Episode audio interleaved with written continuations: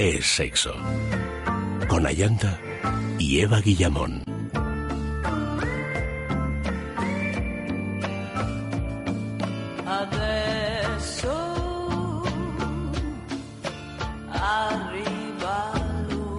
Muy buenas noches, queridos amigos. Bienvenidos a Es Sexo.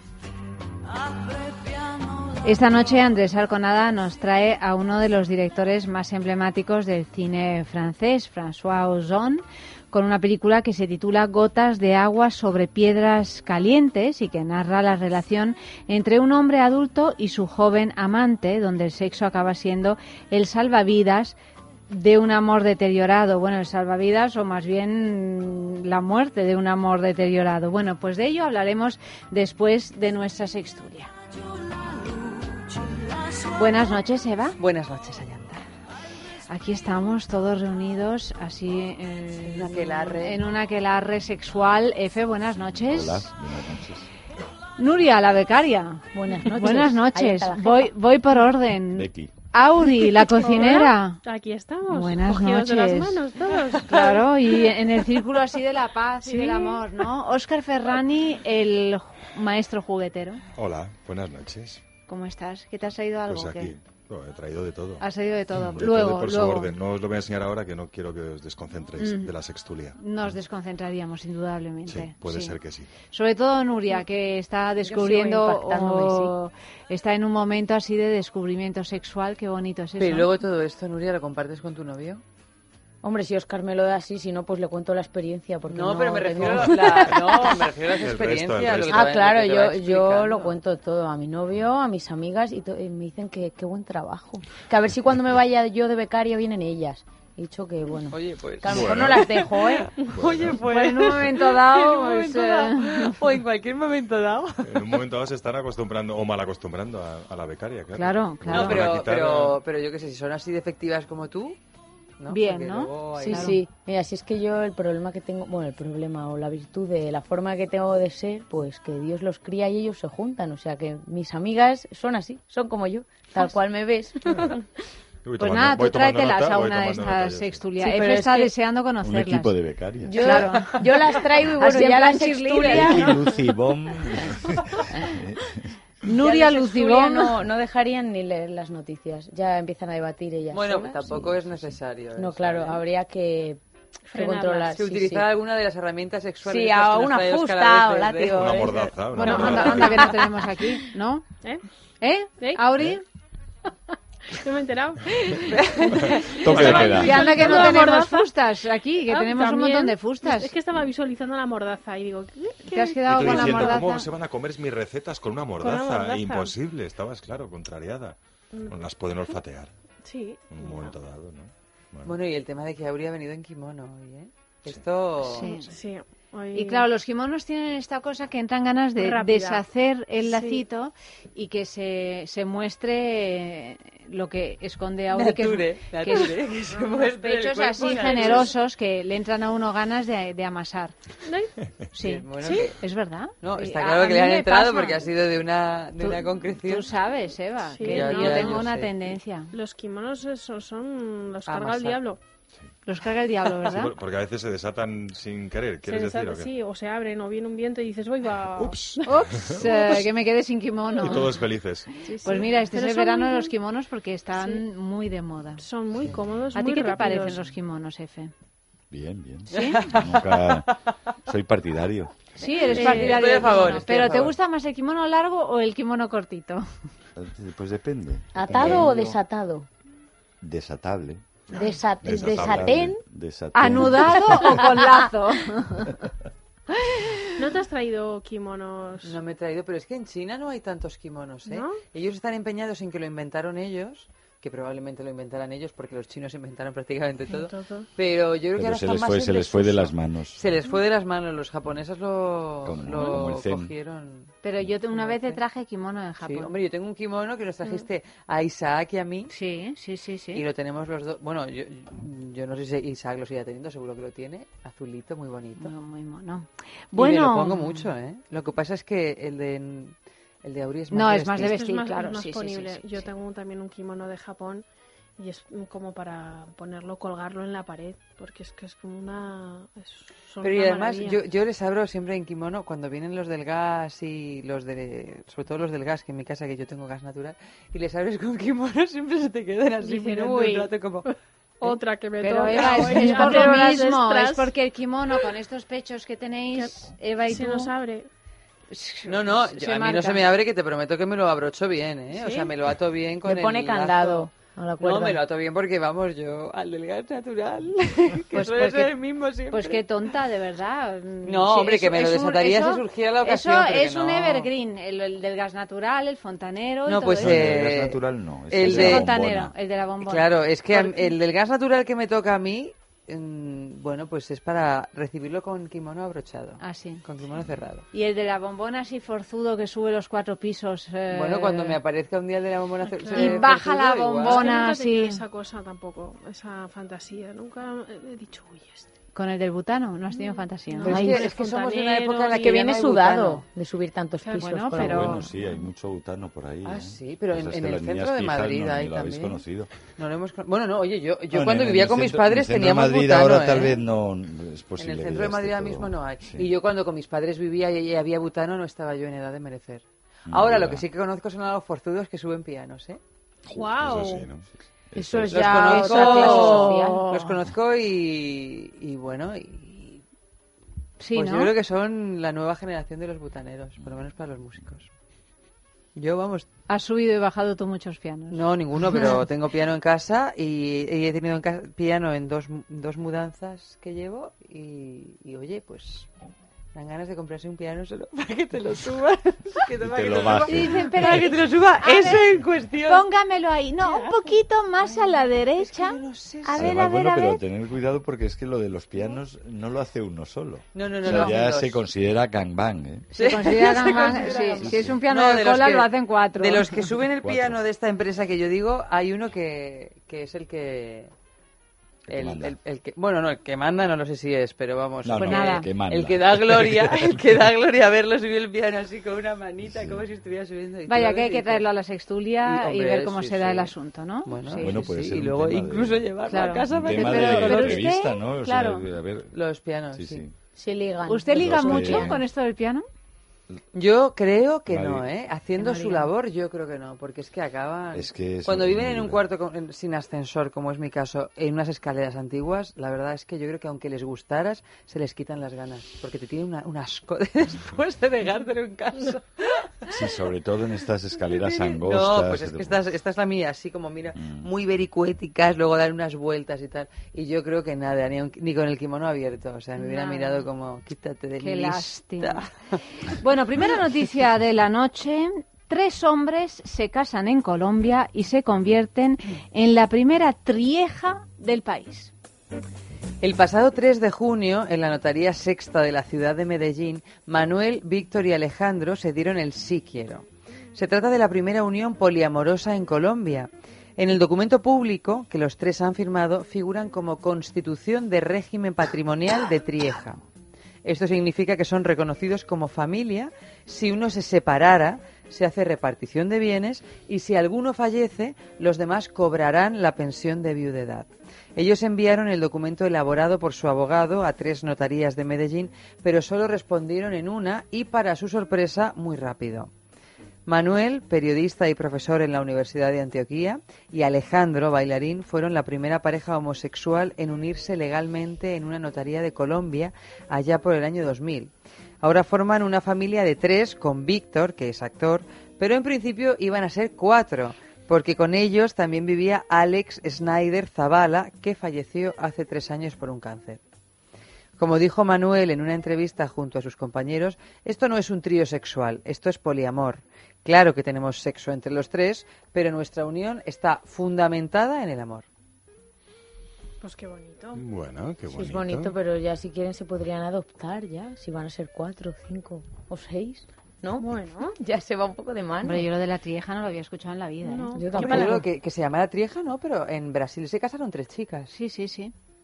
Yo siempre Es lo he escuchado solo en, en parejas del mismo sexo, o sea, en parejas, en, en grupos del mismo sexo todavía. Grupos.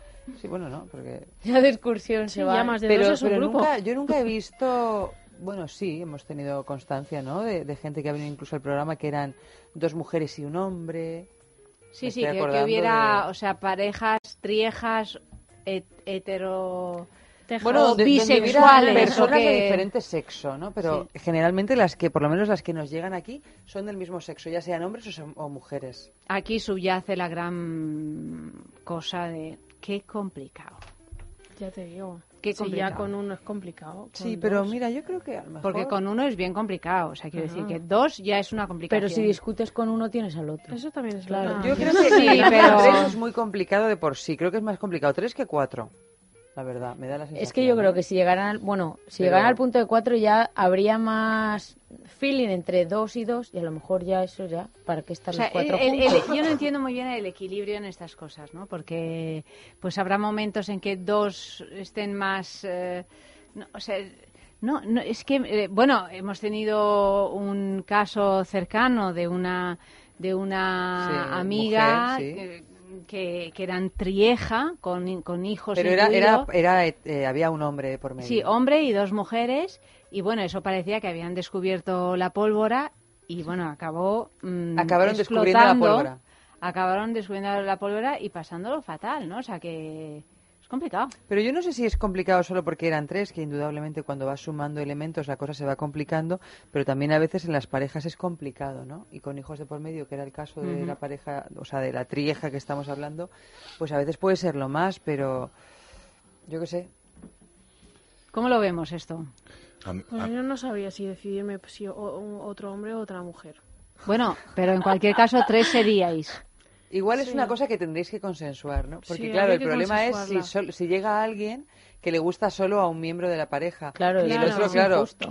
Pero injusto. Bueno, bueno. injusto, Bueno, me refiero, o sea, si, si es- a lo mejor Es complicado. estás tú con tu pareja y dices, uy, este me gusta, vamos a meterlo en la pareja, No, no, somos bueno, una... eso no no, se puede. no se puede así. Tiene que gustarle a los dos, claro. Vamos a meter en la pareja puede ser en un periodo de tiempo cortito. Pero, Pero si tienen ya que gustarle, no, tienen que amarlo los Claro, dos. o sea, claro. Es que esto es complicado. Claro. Yo creo que siempre habría alguno con más sentimientos por eh, otro que entre los tres, ¿sabes? No creo que esté repartido el amor entre los tres igual.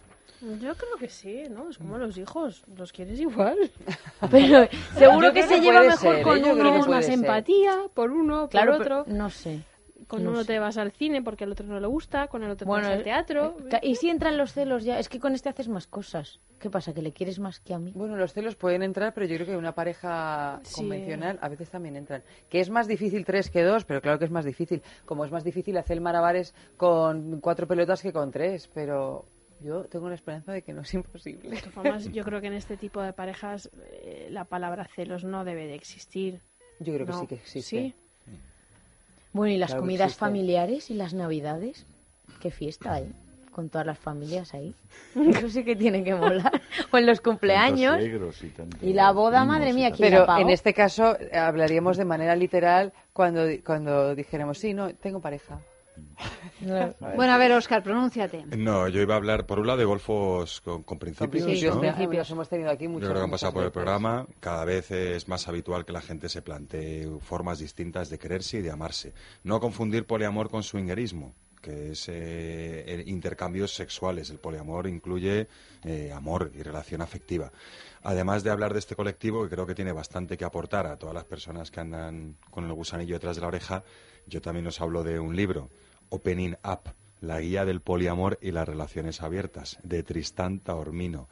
Eh, estoy mm, he hecho lectura transversal, pero es bastante interesante. Habla de todas las posibilidades y de incluso qué pasa cuando hay críos, cuando no hay críos, de cómo eh, cómo se llama introducirnos en este concepto pasando por el sistema de creencias y la programación a la que hemos sido sometidos y es bastante bastante jugoso y ya os digo escucho buenas buenas críticas. Es de Tristán Taormino y la editorial ahora mismo pues no sé no sé de, de dónde no sé cuál es a ver si os lo encuentro.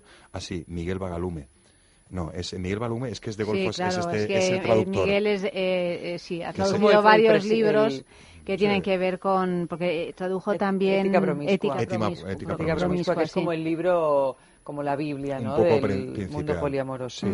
Edi- editorial VHF. Y la primera edición es del 2015, o sea que de anteayer.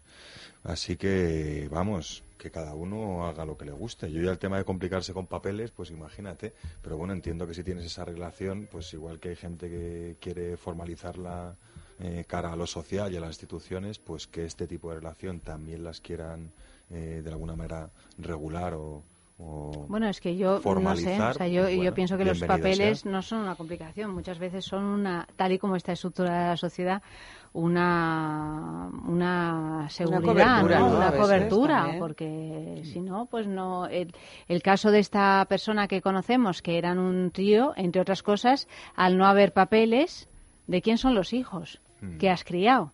Sobre todo el, el Eh, que claro, tuvieron es en, que en- en- en- como bienes gananciales, como ¿no? bien, Porque tuvieron traía- uno eh, en, en la trieja, pero claro, que era en realidad hijo biológico de dos y hubo una persona que se quedó sin el niño, ¿no? y Pues eso es muy grave. médicas también, cosas así. Todo, todo, útil. herencias, Mm. todo, ¿no?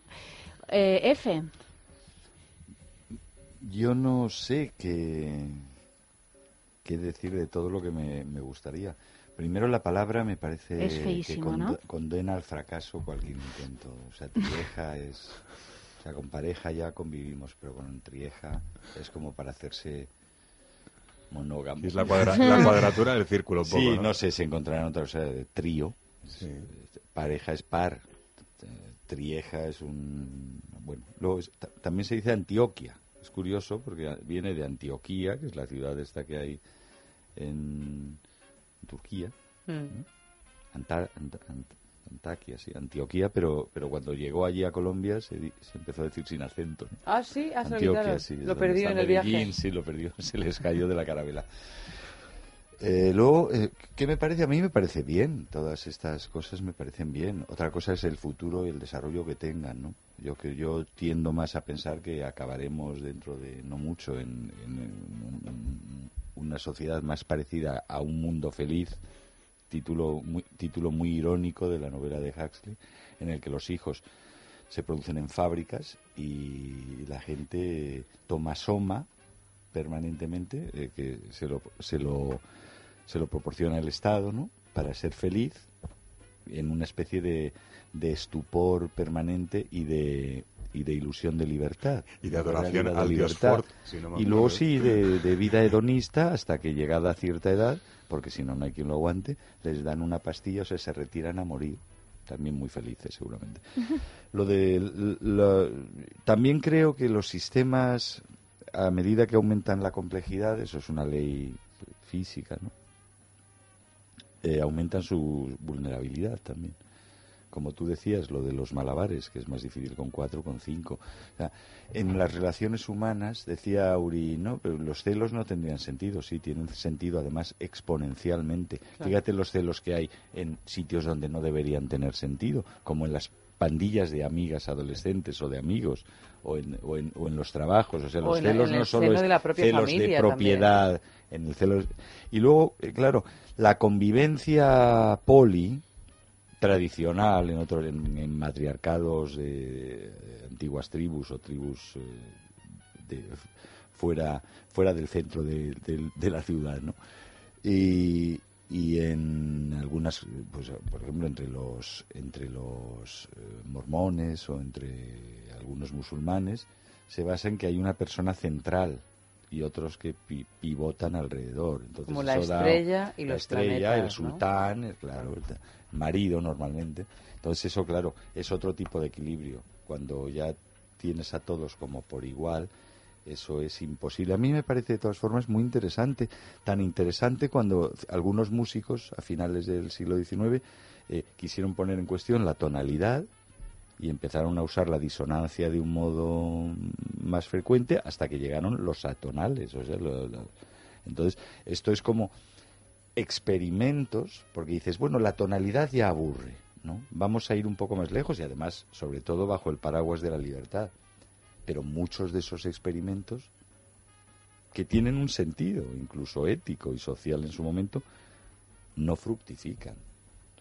Pero, pero a mí me parece muy bien. Lo que pasa es que también es muy complicado, que decías tú lo de los celos, Auri, yo creo que es muy complicado porque tú estás yendo contra toda una estructura social que te está constantemente diciendo que el verdadero amor ocurre entre dos personas, ¿no? Tenemos un montón de, de ideales imaginarios donde o películas o constantemente productos que siguen alimentando una fantasía donde en realidad el amor verdadero es hacia solo una persona, ¿no? Entonces, claro, eh, también yo creo que por inercia uno pues acaba tendiendo también a, a, creerse eso, ¿no? Igual es cierto o igual no lo es, pero no hay ningún ejemplo, ¿no? Que, que nos pueda ir desarrollando determinadas fantasías o que nos pueda abrir la perspectiva a que se puede amar de otra manera. Tú puedes tener ese bichito dentro, pero yo creo que me imagino que toda esta gente que está experimentando esto, sabes o, deberías ser bastante consciente de ver a qué te expones, ¿no? Ir revisando de una manera más o menos periódica dónde estás. Como unas actrices porno tienen que hacerse una prueba del VIH de una manera muy habitual porque saben que se exponen a infecciones de transmisión sexual. Tú aquí te estás exponiendo a toda la sociedad que es que mm, está constantemente diciéndonos que el amor de tu vida es tal o, que va aglutinando las cosas de dos en dos, ¿no? Y yo creo que eso es realmente me parece de las cosas más difíciles, que no tienes... Bueno, es que son pioneros, están siendo pioneros. En realidad no están no tienes ejemplos, ¿no? Donde te puedas... Están ah. rompiendo los propios moldes con los que fueron educados, a no ser que sean hijos a lo mejor de hippies de los 60 o de los 70, de, de experimentos, digo, experimentos en el mejor sentido de la palabra, o sea, novedades eh, disruptivas, como se dice ahora, en las comunas, en el sexo libre y tal, que casi todo acabó como el Rosario de la Aurora. Hay que recordarlo, ¿eh? Sí, sí. Porque aquí hubo, esto se hizo, el poliamor no acaba, o sea, ahora se ayorna para, para que ahora ya con internet, pero en los años 60 la gran revolución sexual, entre otros, y la hippie, entre otras formas de convivencia nuevas, que tampoco eran nuevas, pero que también se recuperan, si nada es nuevo. Lo que no es tradición es plagio, no sé Sí, pues, pero, pero yo creo que el poliamor es una manera de, de una vuelta del hipismo intentando amoldarse a la los sociedad. Nuevos tiempos, claro, claro. Sí, a los nuevos tiempos y sobre todo a la sociedad entera, porque los Sin irse al, al robledal de Corpus, sí, sí, o sea, eh, sino en la Gran Vía. Claro, en la Gran Vía, o sea, que yo me amoldo a esta estructura social que me permite hacer lo que yo quiera, pero pero hay un, hay un elemento que me parece importante y que además también las personas que, que un poco que estudian y están interesadas sobre el tema del poliamor dicen y es por un lado y esto no lo dicen ellos, esto es una consideración mía y de tantas personas que bueno que lo del amor se utiliza también de un modo, como sabemos, absolutamente superficial. El amor entre una pareja más allá del enamoramiento. Eh, sí, sí, claro. O sea, el amor es algo que te, se te puede ir la vida en ello realmente. O sea, es algo eh, que implica una cantidad de energía, de,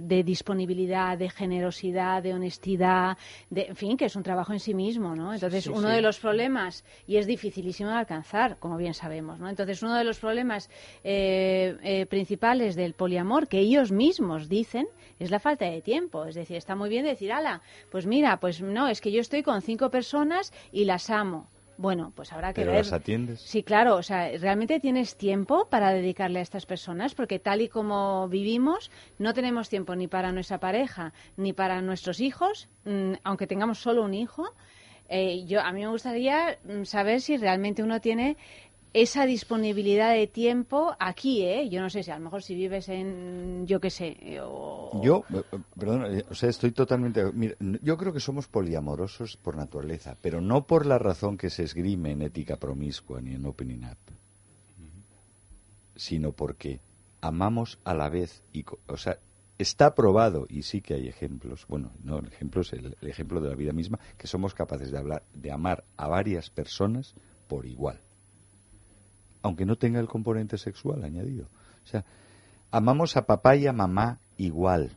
Digo en mucho, a veces no, a veces solo amamos a papá o solo a mamá, pero se supone, digamos, en, el en lo normal, o sea, que, mm. lo tradicional. Amamos a todos nuestros hijos igual, sean uno, sean dos, sean cinco, pero como dice Ayanta, uno te absorbe toda la energía, porque se la das. Un hijo. Cinco te absorben toda la energía, pero claro, tu energía es limitada. Imagínate cinco parejas, o tres, o dos. Yo, eh, francamente, creo que, o sea, que hemos pasado, ya hemos conquistado un, una- un- un modelo de poliamor, que es el poliamor sucesivo. Tradicionalmente en España ¿no? éramos sí, pero que al final son formas de poliamor. Eh, y está muy bien, vamos, y además ya lo hemos normalizado. Y además nos abre la, la experiencia vital y las posibilidades de, gusto, de amor eh, completo o, o- bastante com- completo y de y, y conocer gente, ¿no? Pero yo eh, los experimentos poliamorosos tal eh, tal como se plantean eh, me parecen muy bien porque me gusta la innovación eh, incluso lo probaría, ¿sabes? pero eh, no soy muy optimista respecto a este desarrollo. De todas maneras, yo creo No que... todo lo que se experimenta sale bien. No, de hecho, casi nada sale bien de lo que se experimenta. O sea, el No, lo que ensayo pasa es que, error. bueno, es- está bien claro. a lo mejor experimentar el experimento en sí mismo, pues a lo mejor no llegas donde querías llegar, pero llegas, Llegas a otro, lado. sitio, Pues o muy despierta bien, ¿no? conciencias Sí, sí. o impone- o sea, hay muchas reflexiones interesantes en estos libros Pero y en yo- estos planteamientos que a lo mejor, como dice Ayanta, te iluminan otros caminos que no pensabas. Pero yo creo que, mm, que lo que tú decías, hay un punto, es como lo de la organización social en comunidades que no tengan que ver con la estructura que tenemos ahora mismo, ¿no? Tiene un límite de número. O sea, yo creo que no es lo mismo ser un poliamoroso con, tengo, yo qué sé, seis amantes, cinco amantes, amantes en el sentido también de amor, no solo de sexualidad, a establecer un grupo de, no sé, tres personas, como es este caso, que además comparten casa, que yo creo que es fundamental para poder dedicarle tiempo también a cosas. Si O sea, otra cosa es que en la mover, casa pues, tengas pues, 50 metros para los tres, ¿no? Oye, a lo mejor te tienes que buscar una casa que esté un poco acorde a lo que cada uno necesite, pero creo que hay determinadas cosas que se tienen que, que tener en cuenta y sobre todo hay un determinado número que tú no puedes traspasar. Es que no sé si son tres o son cuatro o los que sean, pero que, que no es infinito esto. Yo soy poliamoroso así y oye, me llega, me trae el viento un nuevo amante y yo le voy a dar toda mi alma. Eh, Es que no, No, igual es no te, que queda, no te queda reloj claro, para es darle que- el alma. No, claro, pero además quisieras. es que un amante es otra cosa. Un Sí, amante bueno, le pero- das el alma tres meses. No, y, bueno, y se un acabó, amante o un ese- amor. Me llega un nuevo amor porque es que resulta que tal. Pero que, o sea, que una cosa es, yo cuando escucho hablar a los poliamorosos así profesionales, bueno, pues yo qué sé, es como cuando escucho que la gente se va a ir a Marte, ¿no? Digo, sí, pues, pues qué bien, ¿no? Que vayas a invertir 25 años de tu vida en irte a Marte o tú vayas a invertir esa energía en... Pero yo, yo no me termino de creer que eso realmente pueda ser factible porque además hay un punto de desapego que yo tampoco entiendo cómo como pueden acabar teniendo, ¿no? Pero yo tengo la sensación de que estos experimentos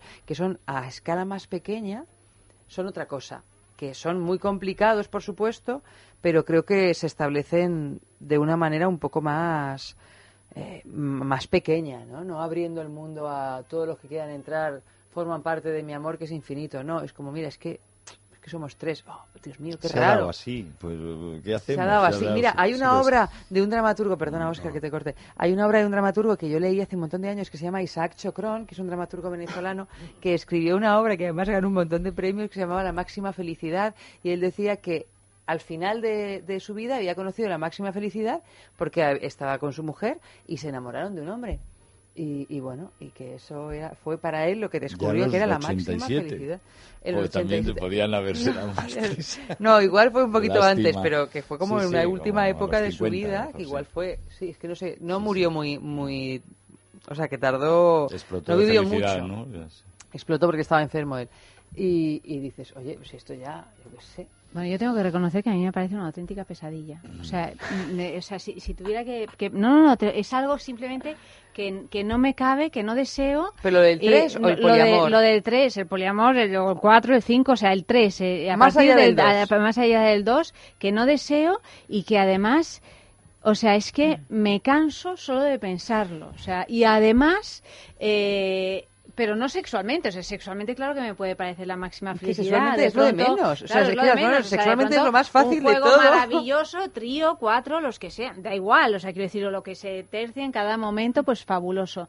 Pero, pero manejar, eh, y aparte que, que luego tú, bueno, decir, bueno, será una cosa de educación, cultural, tal, de cual. Pero el amor implica una cierta exclusividad. Bueno, pero es que por eso digo yo que yo creo que aquí ellos tienen una cierta Mm, no, no, exclusividad. no, no, ¿eh? claro, sí, sí, digo, pero que claro, la exclusividad, aparte del tiempo que decía antes, la exclusividad también es otra, eh, otro escape de energía Yo no estoy de tremendo, ¿no? acuerdo.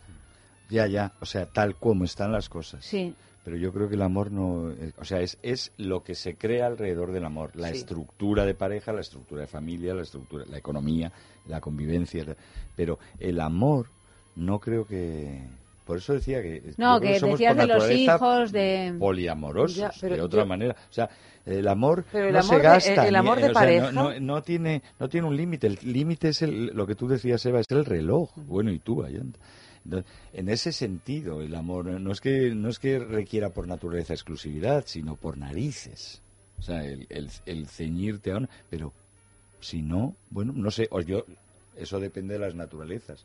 O sea, cuando tú estás enamor, eh, te est- estás en un proceso de enamoramiento, No, sí, pero yo estoy hablando Que es una amor, sí, cosa. Sí, sí, estoy hablando de eh, amor. esa, esa infatuación, esa enajenación, interesante y sobre todo si eres correspondido, es que es como una si escafandra. no eres o sea, correspondido es, es una angustia. No, no, pero si no es Importante. correspondido no implica que no tengas la No, no, escafandra, no, ¿eh? Lo que no, es que es una escafandra. No sea, cuánto pesa. tienes la persona, Cuando estés no la correspondido persona, no te pesa la, escafandra. exacto. La No persona, notas ni que la llevas. la persona de la que te estás enamorándote o de la que te has enamorado, no la persona de la, a la que amas o las personas a las que amas, es que te impide ver a nadie más. O sea, es sí. algo obsesivo. Y, Y normalmente es una persona. Sí, sí. Completamente O sea, eso es lo normal. O sea, puede haber, eh, yo qué sé, excepciones, pero normalmente es una. En la escafandra cabe una persona. ¿no?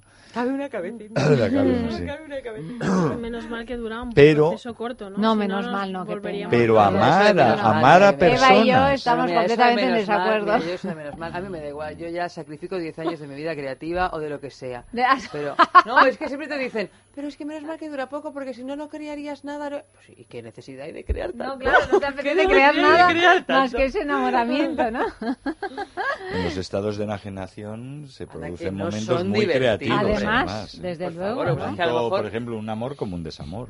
Pero igual no los compartes con el mundo, porque no, es que, o sea, yo creo que los desamor son, son un poco más eh, compartibles, ¿no? Porque cuando estás así... Bueno, porque en el desamor vas buscando a alguien que te saque del pozo. Claro, ¿no? bueno, y sobre todo porque tienes mucho tiempo. Y- Porque cuando estás enamorado y, y- Y y eres, está sobre muy todo- y eres tontito. correspondido, Es que estás todo el Cuando día... estás en- enamorándote, está muy tontito. Y Sí. cuando, eh, Oye, y cuando te anda el palo, esa tontuna, de verdad. estás es que muy yo- cansino. o, sea, es que- o sea, los ojos de, de los de los que no están pasando por ese Claro, trance. porque ¿no? estás muy tontito y es lo como bailar como- tú solo en una playa, ¿no? Como O sea, no, como no molestas a o nadie. arrastrarte por la arena tampoco. Porque cuando estás tontito no molestas a Claro, nadie porque no. estás tú ahí a lo tuyo a pero, lo tuyo y a lo suyo. pero resultas un poco fastidioso. también, como es- sí, cuando es curioso como esto, pues esto de que mira qué acaramelados, es que ya dan asco. Menos Qué cuando ple- te pasa pesados, a ti. ¿no? Sí, sí. Eso es, es muy típico. No, pero, hay, eso hay que- gente que se pasa, ¿eh? También. No, pues también Pero pues- Porque hay algún- Estos jóvenes, son no estos jóvenes, Pero ya hay te gente que la veo y digo, "Uf, si es que no son aptos para diabéticos y están sudando miel, mira, no, no, hoy no, con Becky.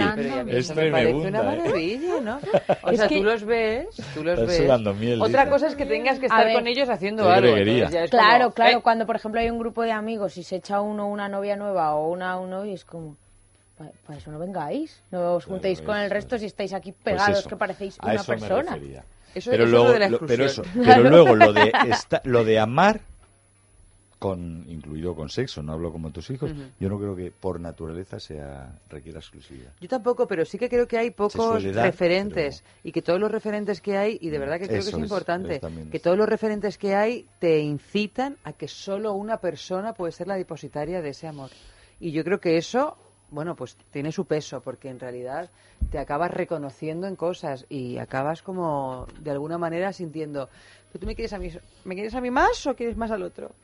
Porque nosotros nos conocimos antes. No lo sé, esos efectos así simbióticos, ¿no? Que ves en algunas parejas que llevan tantísimo tiempo juntas, parejas bien avenidas, me refiero, que ya son como, parecen, ¿no? Bueno, que se parecen se, se entre parecen sí. físicamente, Sí, sí, sí. incluso, y, y- y, bueno, de hecho son parejas que se muere uno y, y tres días después va, Va el el otro, otro. ¿no? O sea que son... ¿Sería posible entre tres? Yo creo que no. O sea, que son... Es que siempre tendrías más complicidad son, con uno, yo eh, creo. No sé, pero bueno, o sea, estamos de- ya dando vueltas a, a lo mismo. O sea, que es un reto, quizá. es un reto y es un ejercicio de... A mí me parece que es un ejercicio casi de evolución, ¿eh? Digo de Recordad, verdad, ¿eh? los sistemas más complejos son más vulnerables. Probabilidades actuales de que una pareja que se conoce, digamos, y se enamora y se junta, una pareja eh, a los 20 que se casa a los 25 años, dure hasta celebre sus, sus bodas de oro. Que son los 50, ¿no? Juntos. Sí. Un o sea, 20%. Un 20%. O sea, para mí, Además, como que vivan los dos, ¿no? Por- posibilidades de que una trieja que se conoce y se casa en 25 Colombia años- a los a 25 años, no, no eh, celebre sus... mayores, ¿eh? O sea, yo creo que una trieja a los 25 años no dura ni el año más entero. Yo sí, Pero yo con tampoco. 40 o 50, o sea, con cua- No, ya sí, ya cuando... si vas avanzando, la cosa es distinta. Bueno, ¿eh? ah, se acaba. Bueno, fíjate estas comunas que se llaman centros para mayores. Qué estables son. Y no son tres, son una- la filarmónica de Dresde. Justo Música. antes de ser bombardeada. Lo que yo amo es hacer amor, especialmente a tres. Sé que está pasado totalmente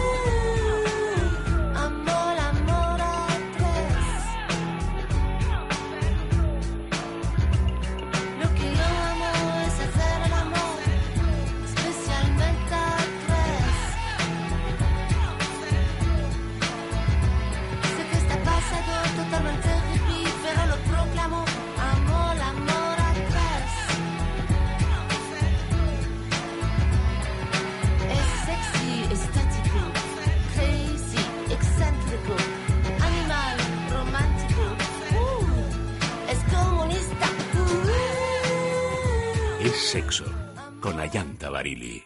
Es radio. Porque estamos muy lejos de la verdadera libertad sexual, de entender lo libres que son nuestros cuerpos y lo plural que puede ser la sexualidad. Porque la lucha merece la pena. Porque disfrutaremos cada victoria, como ninguna otra revolución la ha disfrutado. Únete a la revolución sexual de Amantis. Más de 5.000 formas de luchar por tu sexualidad en amantis.net y en nuestras tiendas. Amantis, tu tienda erótica. Ceanum es único y exclusivo porque tiene un colágeno único y exclusivo que es el que está presente en la piel, que no es igual que el que está en las articulaciones. Ceanum contiene colágeno tipo 1. Ceanum cuenta con la máxima seguridad y eficacia porque se trata de un colágeno de calidad farma. Tomar un vial diario de Ceanum en tratamiento intensivo de 10 días para obtener los mejores resultados sobre la piel. Ceanum, más que un tratamiento, de Laboratorios Actafarma.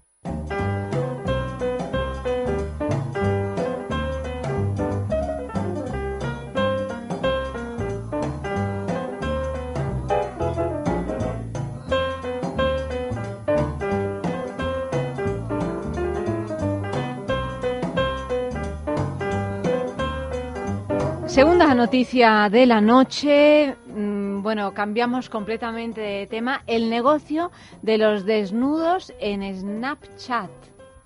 En Snapchat, cada mensaje que envías se borra automáticamente de los servidores de la empresa tan pronto como se ha leído o ha caducado, lo que significa que puedes publicar lo que quieras con relativa tranquilidad. No es de extrañar que abunden las fotos de gente desnuda. A principios de este año, Snapchat anunció una prohibición de las imágenes atrevidas en su apartado Discover, a raíz de las quejas de varios padres. Asimismo, la plataforma aconseja a los usuarios que no difundan contenido sexual explícito en las historias públicas. Las historias y las fotos privadas, en cambio, son otro tema. Es más, se ha generado toda una industria en torno a este servicio en la que chicas jóvenes lo utilizan para distribuir contenido sexual explícito basándose en el modelo de pago por visionado. Pueden llegar a ganar 600 dólares en un par de horas. Una reportera de la revista Vice se entrevistó con algunas de estas chicas y todas aseguran que empezaron por una cuestión económica, por estar hartas de sus trabajos mal pagados. Y cuando ganan tanto dinero por unas pocas horas delante del móvil, deciden continuar casi todas para costearse sus propios proyectos. Ganarse dinero desnudándose en Internet no es nuevo, pero la mayoría de sitios web se queda con un porcentaje de este dinero antes de que llegue a las modelos. En Snapchat, en cambio, ellas reciben las transferencias directamente, por lo que se quedan hasta con el último céntimo. Bueno. Qué peligroso. No, porque no te las pueden quitar. Pero estar, No, no, estar, no. están No, no, no, en no. la nube. En o Snapchat pero- se borran. Tú las envías y... Pero se borran de un disco duro No, tú, o sea, lejano tú las y- envías, imagínate... A ver, es que si nunca habéis visto la aplicación, no sé cómo explicaros. A ti te llega, por ejemplo, Eva ha, su- ha- ha subido una foto y te sale. Y tú la ves y tú puedes decidir si dura 10 segundos, 5 segundos o 30 segundos. Entonces es abrirla y ya está. La has O sea, ¿te la puedes descargar? No. No puedes y si haces un pantallazo, Un pantallazo no puedes te hacer. avisa. eh, Eva te ha hecho un pantallazo. Pero bueno, por y no que le, no le da, ya- tiemp- tú no ya le has da hecho el tiempo. pantallazo. Yo a veces he intentado hacer alguno de algo gracioso que dices, "Uy", y te sale blanca la pantalla. Porque es justo en el momento en que está desapareciendo y no le da tiempo al móvil al cogerla. Pero, están si en un servidor. minutos, si dura No, unos no, minutos, segundos, le- segundos. Y claro, la mayoría de la gente tiene puesto el mínimo. Luego tú puedes decidir si la dejas fija y dura un día o si haces la historia, que son varias de continuo. Es como un muro, ¿no? Sería lo de la historia, un poco más parecido. Pero, el a- Sí, más o pero, menos. pero te pueden cazar el pantallazo. Si tú lo haces, me, lo- me avisan. Entonces yo te diría, ¿qué has hecho? ¿A qué- Ya, yo sé la foto que te he enviado. Además, tú decides a quién le quieres Pero en enviar este la caso foto. de las chicas que hacen... Hombre, esta gente imagino que lo pondrán un poco más de tiempo, digo yo.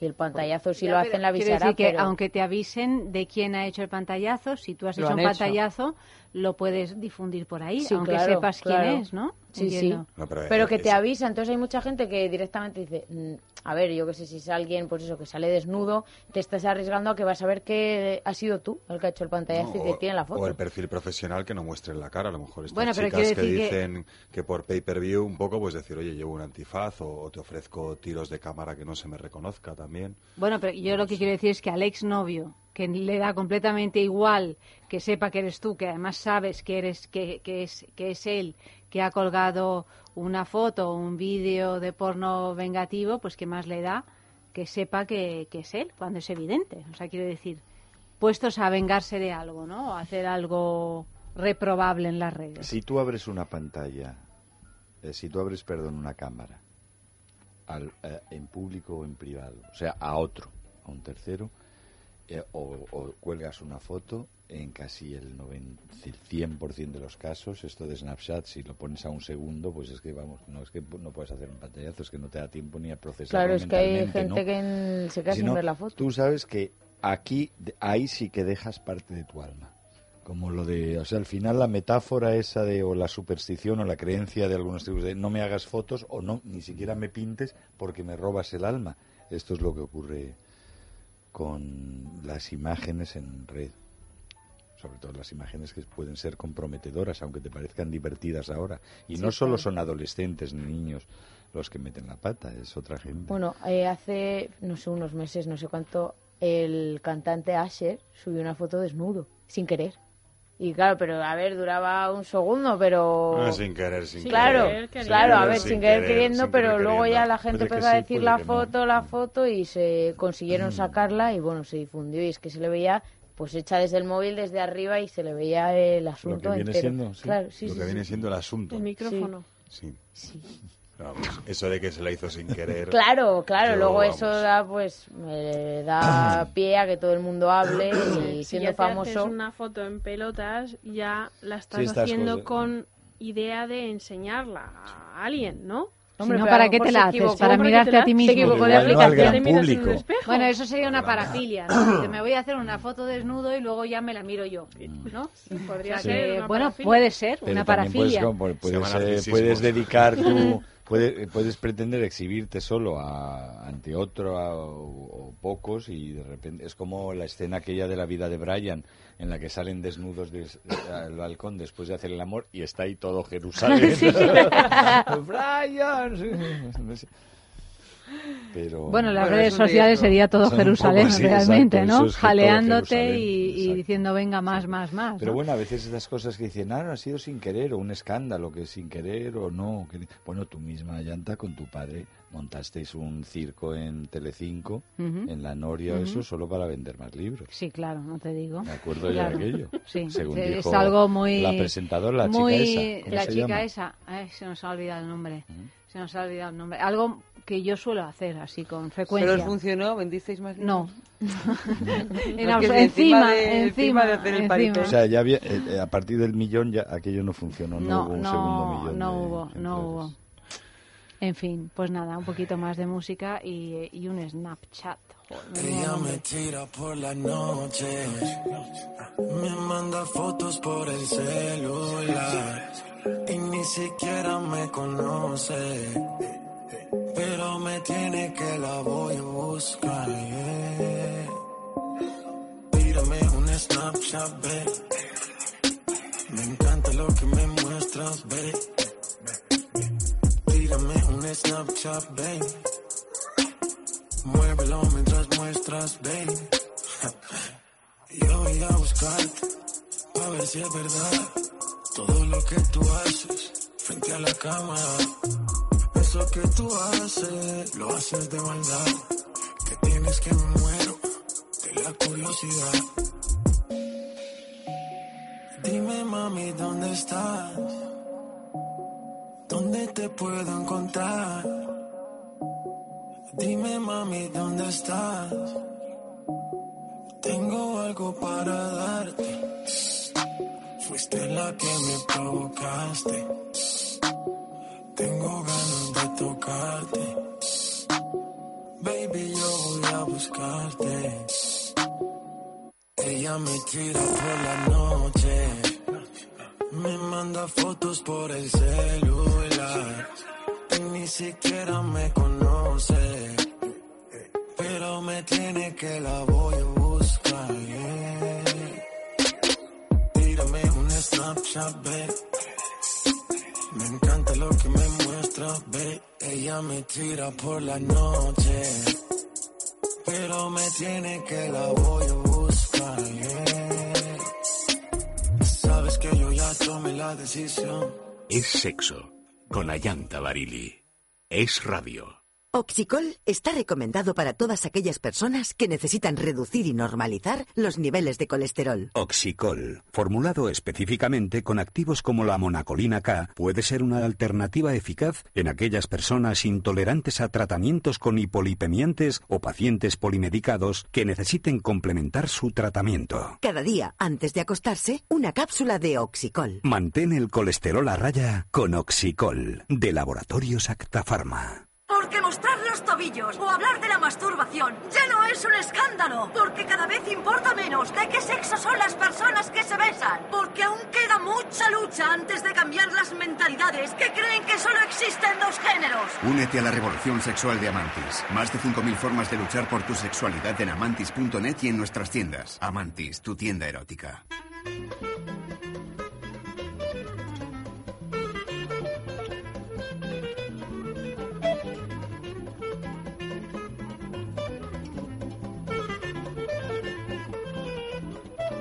Bueno, teníamos que hacer una sección de noticias de, de esas en la sextulia. Eh, tenemos la de zoofilia y tenemos las de... Ah, esas, las de grima, ¿no? Pues eh, el titular dice, ¿de qué os reís vosotros? Nos- oye, No, nosotros nos reímos de lo nuestro. Ah, vale, pues nada. Pero no. quieres saber todo. No, no, no, yo, a mí me parece bien el poliamor. ¿eh? Compartir es vivir. Sacan 15 agujas de un pene. ¡Wow! Esto 15. por ser poliamoroso, porque claro, te, te puedes... eh, Mi madre, eh, mi madre, mi madre y mucha más gente dice secretitos en reunión son falta de educación. Sí.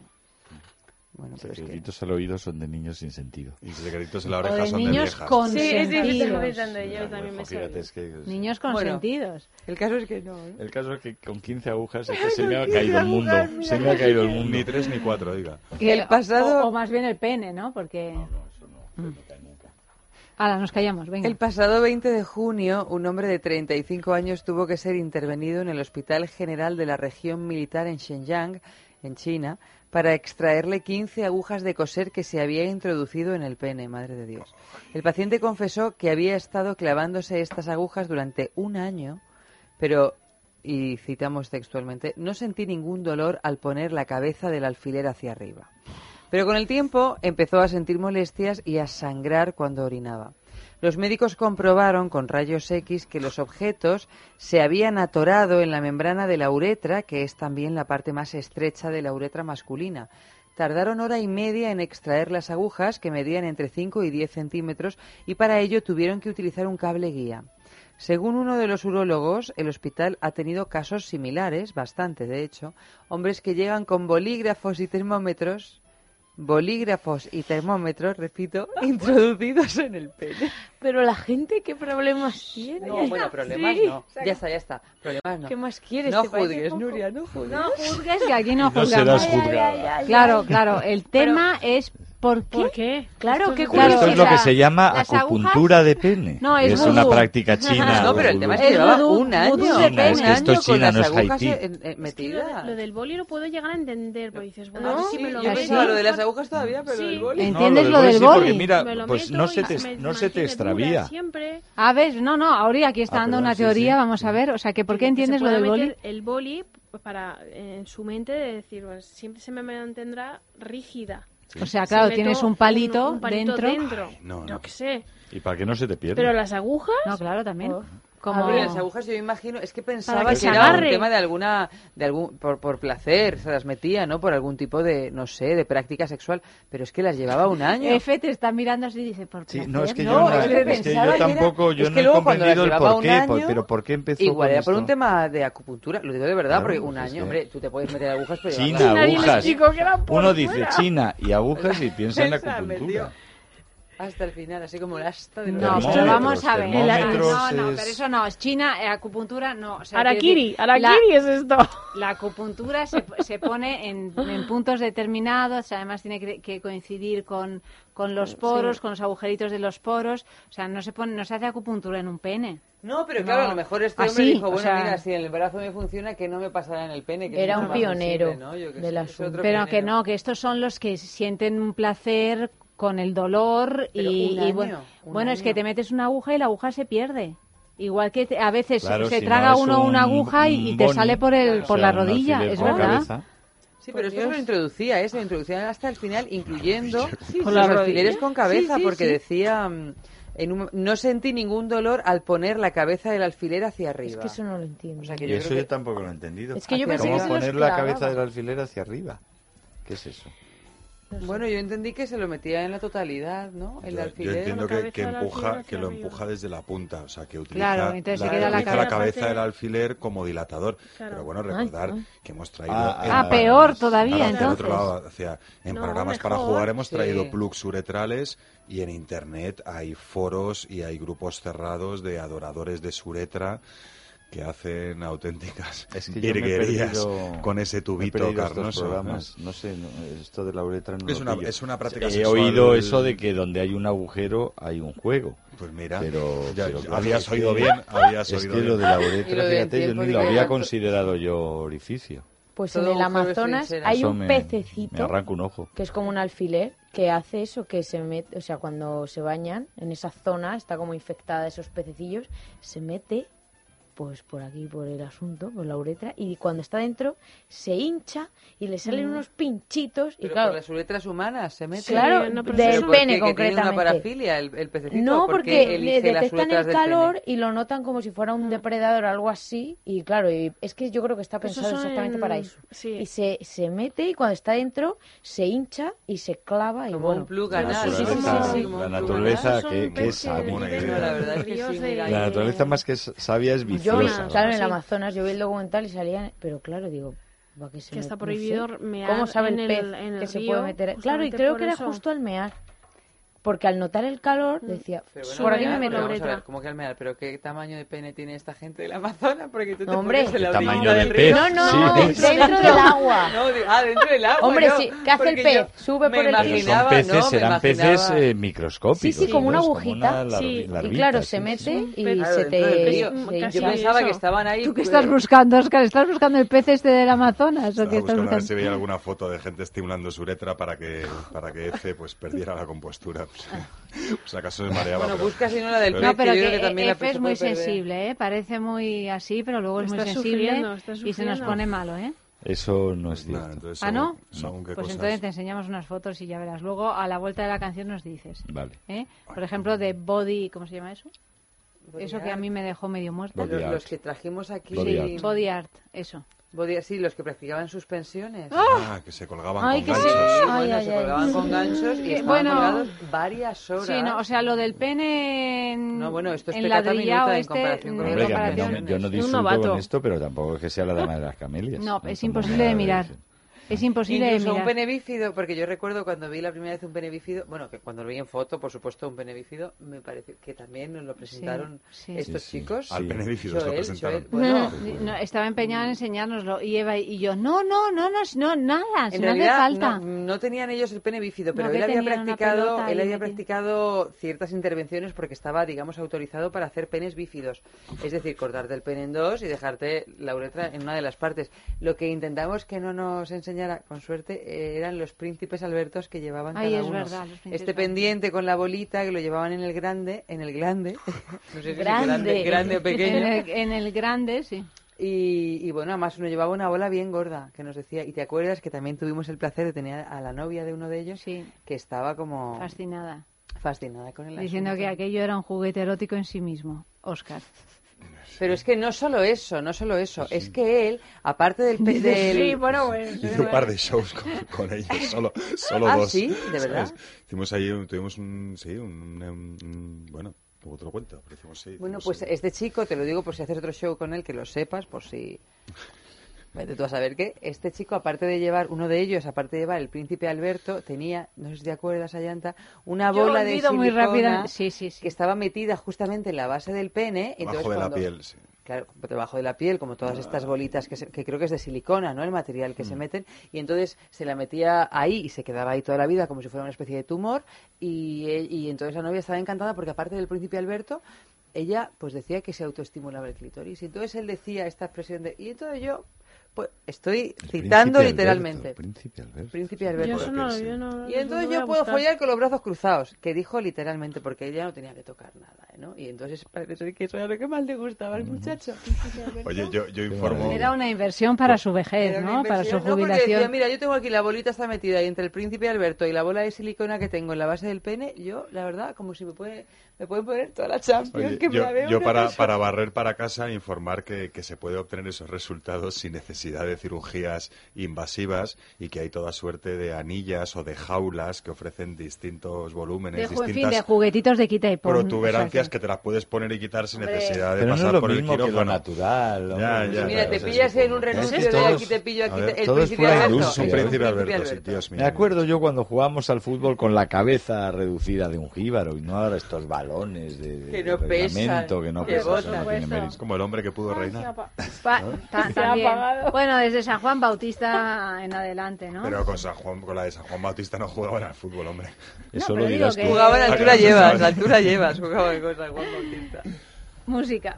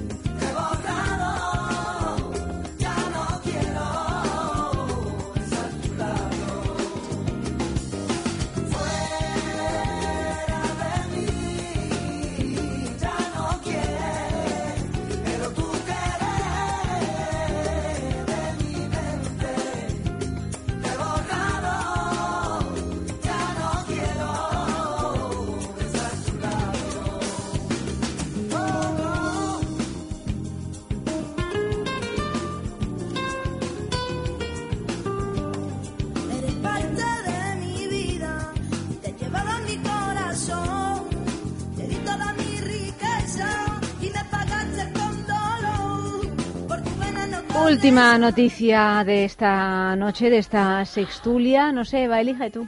Aquí Ay, yo qué sé, así tenemos la de, dos. de Ari Nagel.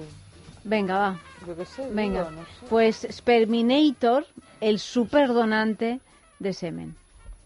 Ari Nagel, se pronuncie como se pronuncie, un profesor de matemáticas de la Universidad de Nueva York, es el donante de esperma más solicitado del momento. El docente, a sus 41 años, en casi una década, ha sido padre de 23 niños con 18 mujeres diferentes, de ahí el apodo de Sperminator. Desde que su historia se publicó hace unos años en The New York Post, le han llegado solicitudes de otros países como Turquía o China. Lo curioso es cómo dona esperma. Se reúne con las mujeres en algún lugar, pongamos por ejemplo un bar, y en el baño deposita su semen en algo parecido a una copa menstrual. También asegura que en un par de ocasiones lo hizo a la manera tradicional, es decir, manteniendo relaciones sexuales. Nagel, además, está casado desde hace 12 años y tiene tres hijos de su matrimonio. Y aunque nadie se lo ha exigido, conoce a todos sus otros hijos e incluso asiste a todos los cumpleaños de sus hijos. Bueno, este es un caso evidente de poliamor, ¿no? O sea, Ujú. de, de poliamor no de pareja, pero sí, Amor sí familiar. ¿no? Es capaz de ir a, a- a los cumpleaños de todos estos Pero hijos. estará patrocinado por Adidas o algo. Sí. o sea, Hombre, que- algo. no sé, Pero yo no o sea, entiendo, Se ha sea, profesionalizado. Porque si no, ¿cómo Impossible va a is a- nothing. Pero o sea, la- se va su niño chino, al turco, al, al Y la endogamia, este asunto es peli- O sea, cuando tú estás eh, en un proceso de estos, tú no puedes ser fecundada por alguien que haya tenido creo que más de seis o siete hijos. por Es- de eso hablábamos, de Pero eso este hablábamos hombre- hace poco en la. Pero yo quiero de verle la cara Del este límite. Claro. de... Hombre, porque si no, imagínate, un luego resulta que Pues te has vuelto Brasil, a casar sí, con sí. tu hermano. Todos son los. Pero este, este hombre que este tiene, ¿por qué, por qué le solicitan? Eso, es un sex porque debe de ser, no, hombre, yo creo que debe de ser un, se- o sea, sus espermatozoides deben de estar en súper plena forma. Porque me imagino que las mujeres que lo solicitan quieren quedarse embarazadas, ¿no? Claro, pero si es guapo mejor, porque si es un hombre feo, yo no quiero hijos feos. A ver, a ver, a- eh, lo esencial es visible. ¿Cómo es eso? Es invisible Es a los ojos, ¿no? a los ojos, Y sí. los espermatozoides también son invisibles a los ojos. Puede que el hombre sea muy inteligente, tendrá una, una, eso, una Claro, pero algo ti- genética algo tiene que tener. Pues sí, desde luego, huevos. Iba a, iba a decir con perdón de Dios, porque vamos, 23 niños de 18 mujeres distintas, además de los propios, Bueno, pues no lo sé. Pero algunos pensarían que es un benefactor. Bueno, Sí, sí, sí, ¿no? sí, sí, sí. yo No, veo más fácil serio, o tener, sea ve- que- te- tener con- 23 hijos de 18 mujeres distintas, sobre todo con este método tan poco intrusivo. Sobre todo porque no te tienes que, Que tener relacionar con las 23 hijos 18 de, mujeres, de solo no, dos, sí. como Bach, por ejemplo, ¿no? O- ¿Cobrará por el servicio? Claro, Sí, se- hombre, se- yo creo que cobra. Se le morían sí, las ¿no? mujeres. Lo que yo no ya. entiendo es esto de que deja así, deposita su semen en una especie de copa menstrual. Y Pónmelo te la- para llevar. Te la pones Ah, luego- la copa y- menstrual y te la llevas te al hacer el fondo. pino. Claro, hacer el pino. sí, la y, una, y una jeringuilla Porque es una bebido cosa un poquito no- más... Más fácil, ¿no? De, Bebi- bebido, hombre, es que bebido bebido no- es más recorrido, claro. Sí. Hasta es que llega complicado. a, Se puede cortar. a los por ovarios.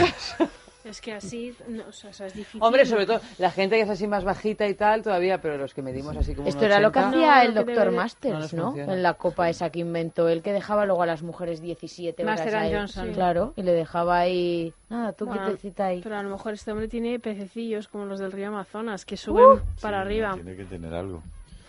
Oye, y después de solo- cada donación dice, dice volveré, ¿o no? Claro. Sayonara, Ya te llamaré, no te dice ya te llamaré. Terminator, no, claro, volveré, pero bueno, pues si quieres ha tenido hermanos, ¿no? 23 de 18, o sea, con algunas que son gemelos. Claro que habrá tenido, eso, a los que le dijo volveré. Que Bueno, gemelos o que a lo mejor alguien le ha vuelto a decir, oye, Claro. Bueno, hay tres- quiero otro hijo. Hay tres suyos, ¿no? Propios. Tres Pero esos suyos. cuentan aparte, o sea, que Eso tiene van aparte. 26 hijos. Algún mellizo. Pero bueno, hijos, hijos tampoco. Bueno, no se- son- Se, ha puesto un poco estupendo este Sí. Nagel. Bueno, hijos concebidos, claro, ¿no? Mm. Sea, luego ya Claro, criados, pero ¿no? eso Pero- es que también dice que con algunos, ha- o sea, con algunas ha tenido relaciones sexuales. ¿Y cómo explicas eso? Ya te estás prostituyendo. Bueno, eh, bueno, Ese, ese, ese. pues Llegas a tu alguna mujer, mujer, "Oye, he que le gustaba, eh, Mira, Claro, mira, has tenido propuso. suerte. Tú has tenido suerte. Mira, para ti gratis. ¿Y tendrá la voz Para de ti Constantino gratis. Romero este señor también o no tiene nada que ver con eso, no? Pero ¿por qué Constantino Romero? ¿por ¿Por qué? Búscalo en internet, Ah, a ver. por lo de, por lo de. Terminator, Yo la voz de verle. Terminator es la de Constantino Ah, es verdad. Que hay que Sí. explicároslo todo, vamos. Sí, es verdad. Sí, Claro. Bueno, y de tantos Estaba yo hilando, personajes hilando tan fino, tan fino. Que no te hemos Que pillado, que no me que no, pillado. no, no lo hemos pillado. Pero Pero, bueno, y si no, de José Mota. que también Sí, también. a vosotros dos, los, Bueno, únicos- los varones... solo decir una cosa, que es de Albacete. Muy bien. ¿Quién es? Esto ¿Terminator? siempre- Pe- No, Ah, no, Constantino Constantino no, Romero era de Ah, Albacete. de Albacete, sí. ¿Qué? que ¿Vosotros como, como varones, Oscar y, y Efe, ¿qué impresión os daría tener 23 hijos por ahí, aunque no os tuvierais que hacer... O sea, la idea, ¿no? Conceptualmente. Ahora me resulta un poco más cansada que antes, pero cuando en la vanidad esta juvenil, yo, a mí lo de troquelarme era una fantasía que, que- que sí que tenía, ¿no? ¿no? Tu ilusión, visto ¿no? Ver a Efitos, Sí, a Fs, Gs, por aquí, H, sí, por sí, todo el alfabeto por aquí. Unos en Turquía, otros en China. ¿Cómo seré yo No, mezclado sé con una cómo estas vanidades del mundo que Oye, se pues no, no estoy mal. Pero no resulta turco. agobiante. Yo es que no sé, o sea, me parece. La capacidad de, de, de poder tener hijos. Bueno, eh, eh, Oscar se marea incluso. ¿no? no es que resulte agobiante, es que no puede ni pensar en la posibilidad Se ha- se ha caído de ser un donante de semen. ¿No? No, sé que mis tripas andarían persiguiendo a esa persona tarde o temprano, seguro. Pero vendrían con un dildo bajo el brazo, eso seguro. Puede ser. No sé, yo a lo mejor no sé. No me ha faltado generosidad para estas cosas, pero no. O sea, yo, eh, la gente que se pone a ello, vamos, alguien tiene que hacerlo también, está claro.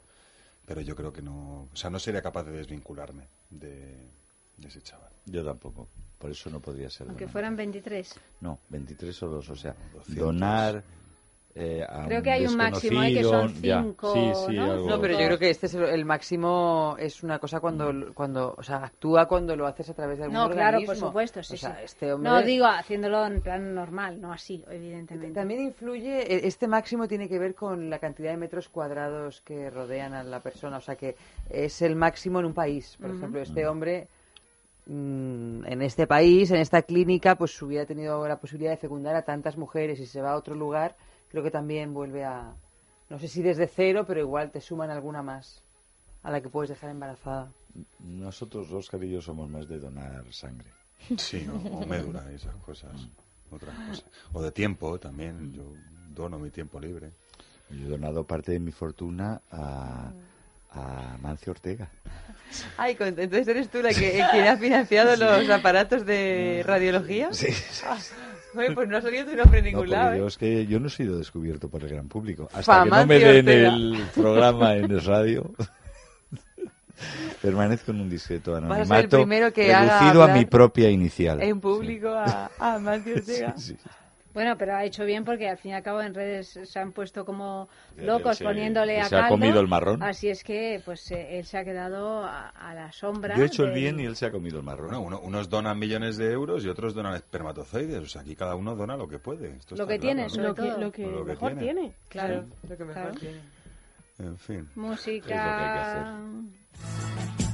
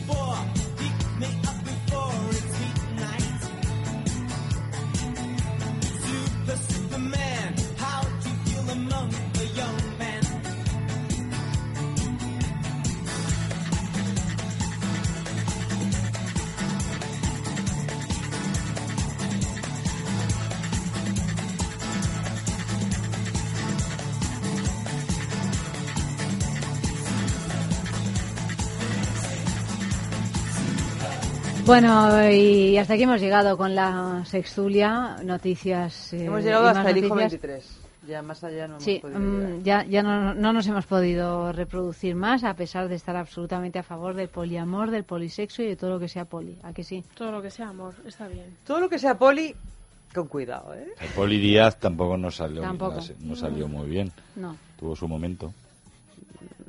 Pero mira, acabó. Con cuidado. Yo, yo todo lo que sea poli, con cuidado. F, querido. Buenas noches. Buenos días. Ya casi. ¿Se está seña- señalando así el reloj? No sé. Eh, Auri. mm, Me voy, me voy. Delicioso el kimono. Oscar Ferrani, Yo seguimos volveré, con volveré. panorama para jugar. Nuria, por supuesto, aquí está. Eh, y nada, eh, panorama para jugar. Andrés Arconada con la película de Ozón y todo esto hasta las 3 de la Gotas de mañana. agua sobre piedras calientes. Eso es.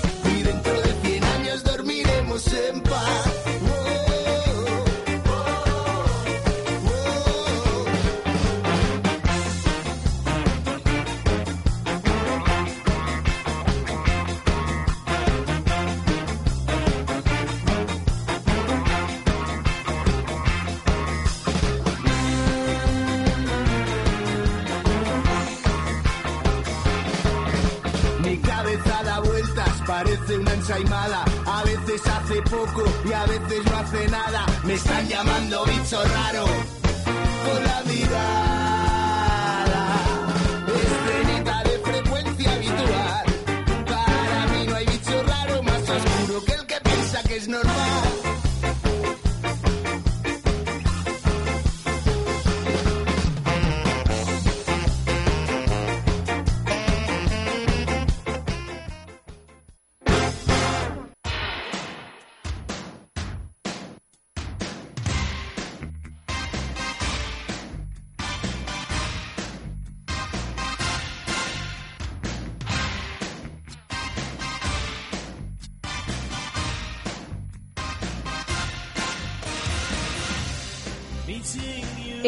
ya llega el momento más juguetón de la semana de la sabia mano de Oscar Ferrani, que no sé con qué, con qué nos va a sorprender esta noche, pero seguro que sí, porque veo que tienes un trajín aquí, Oscar. Mm, hola, buenas noches. Hola, buenas Óscar. noches. Tengo que, tengo que hacer algo allá en. Sí, me Voy, cachis voy, en la venga, madre, va. ¿verdad? Mira, Amalio se pone malo, porque además es que tenías otro micro al lado. O sea, es Ay, que es realmente os apetece hacer este ruido a Eva y a ti. Tenéis esta parafilia. Bueno, tiene, pues nada, como, tiene como su... algo que... Tiene su gracia sin gracia cuando estás con los cascos puestos. Sí, bueno. es- ¿quién? ¿Y, eso? Ay. Uy, uy, uy.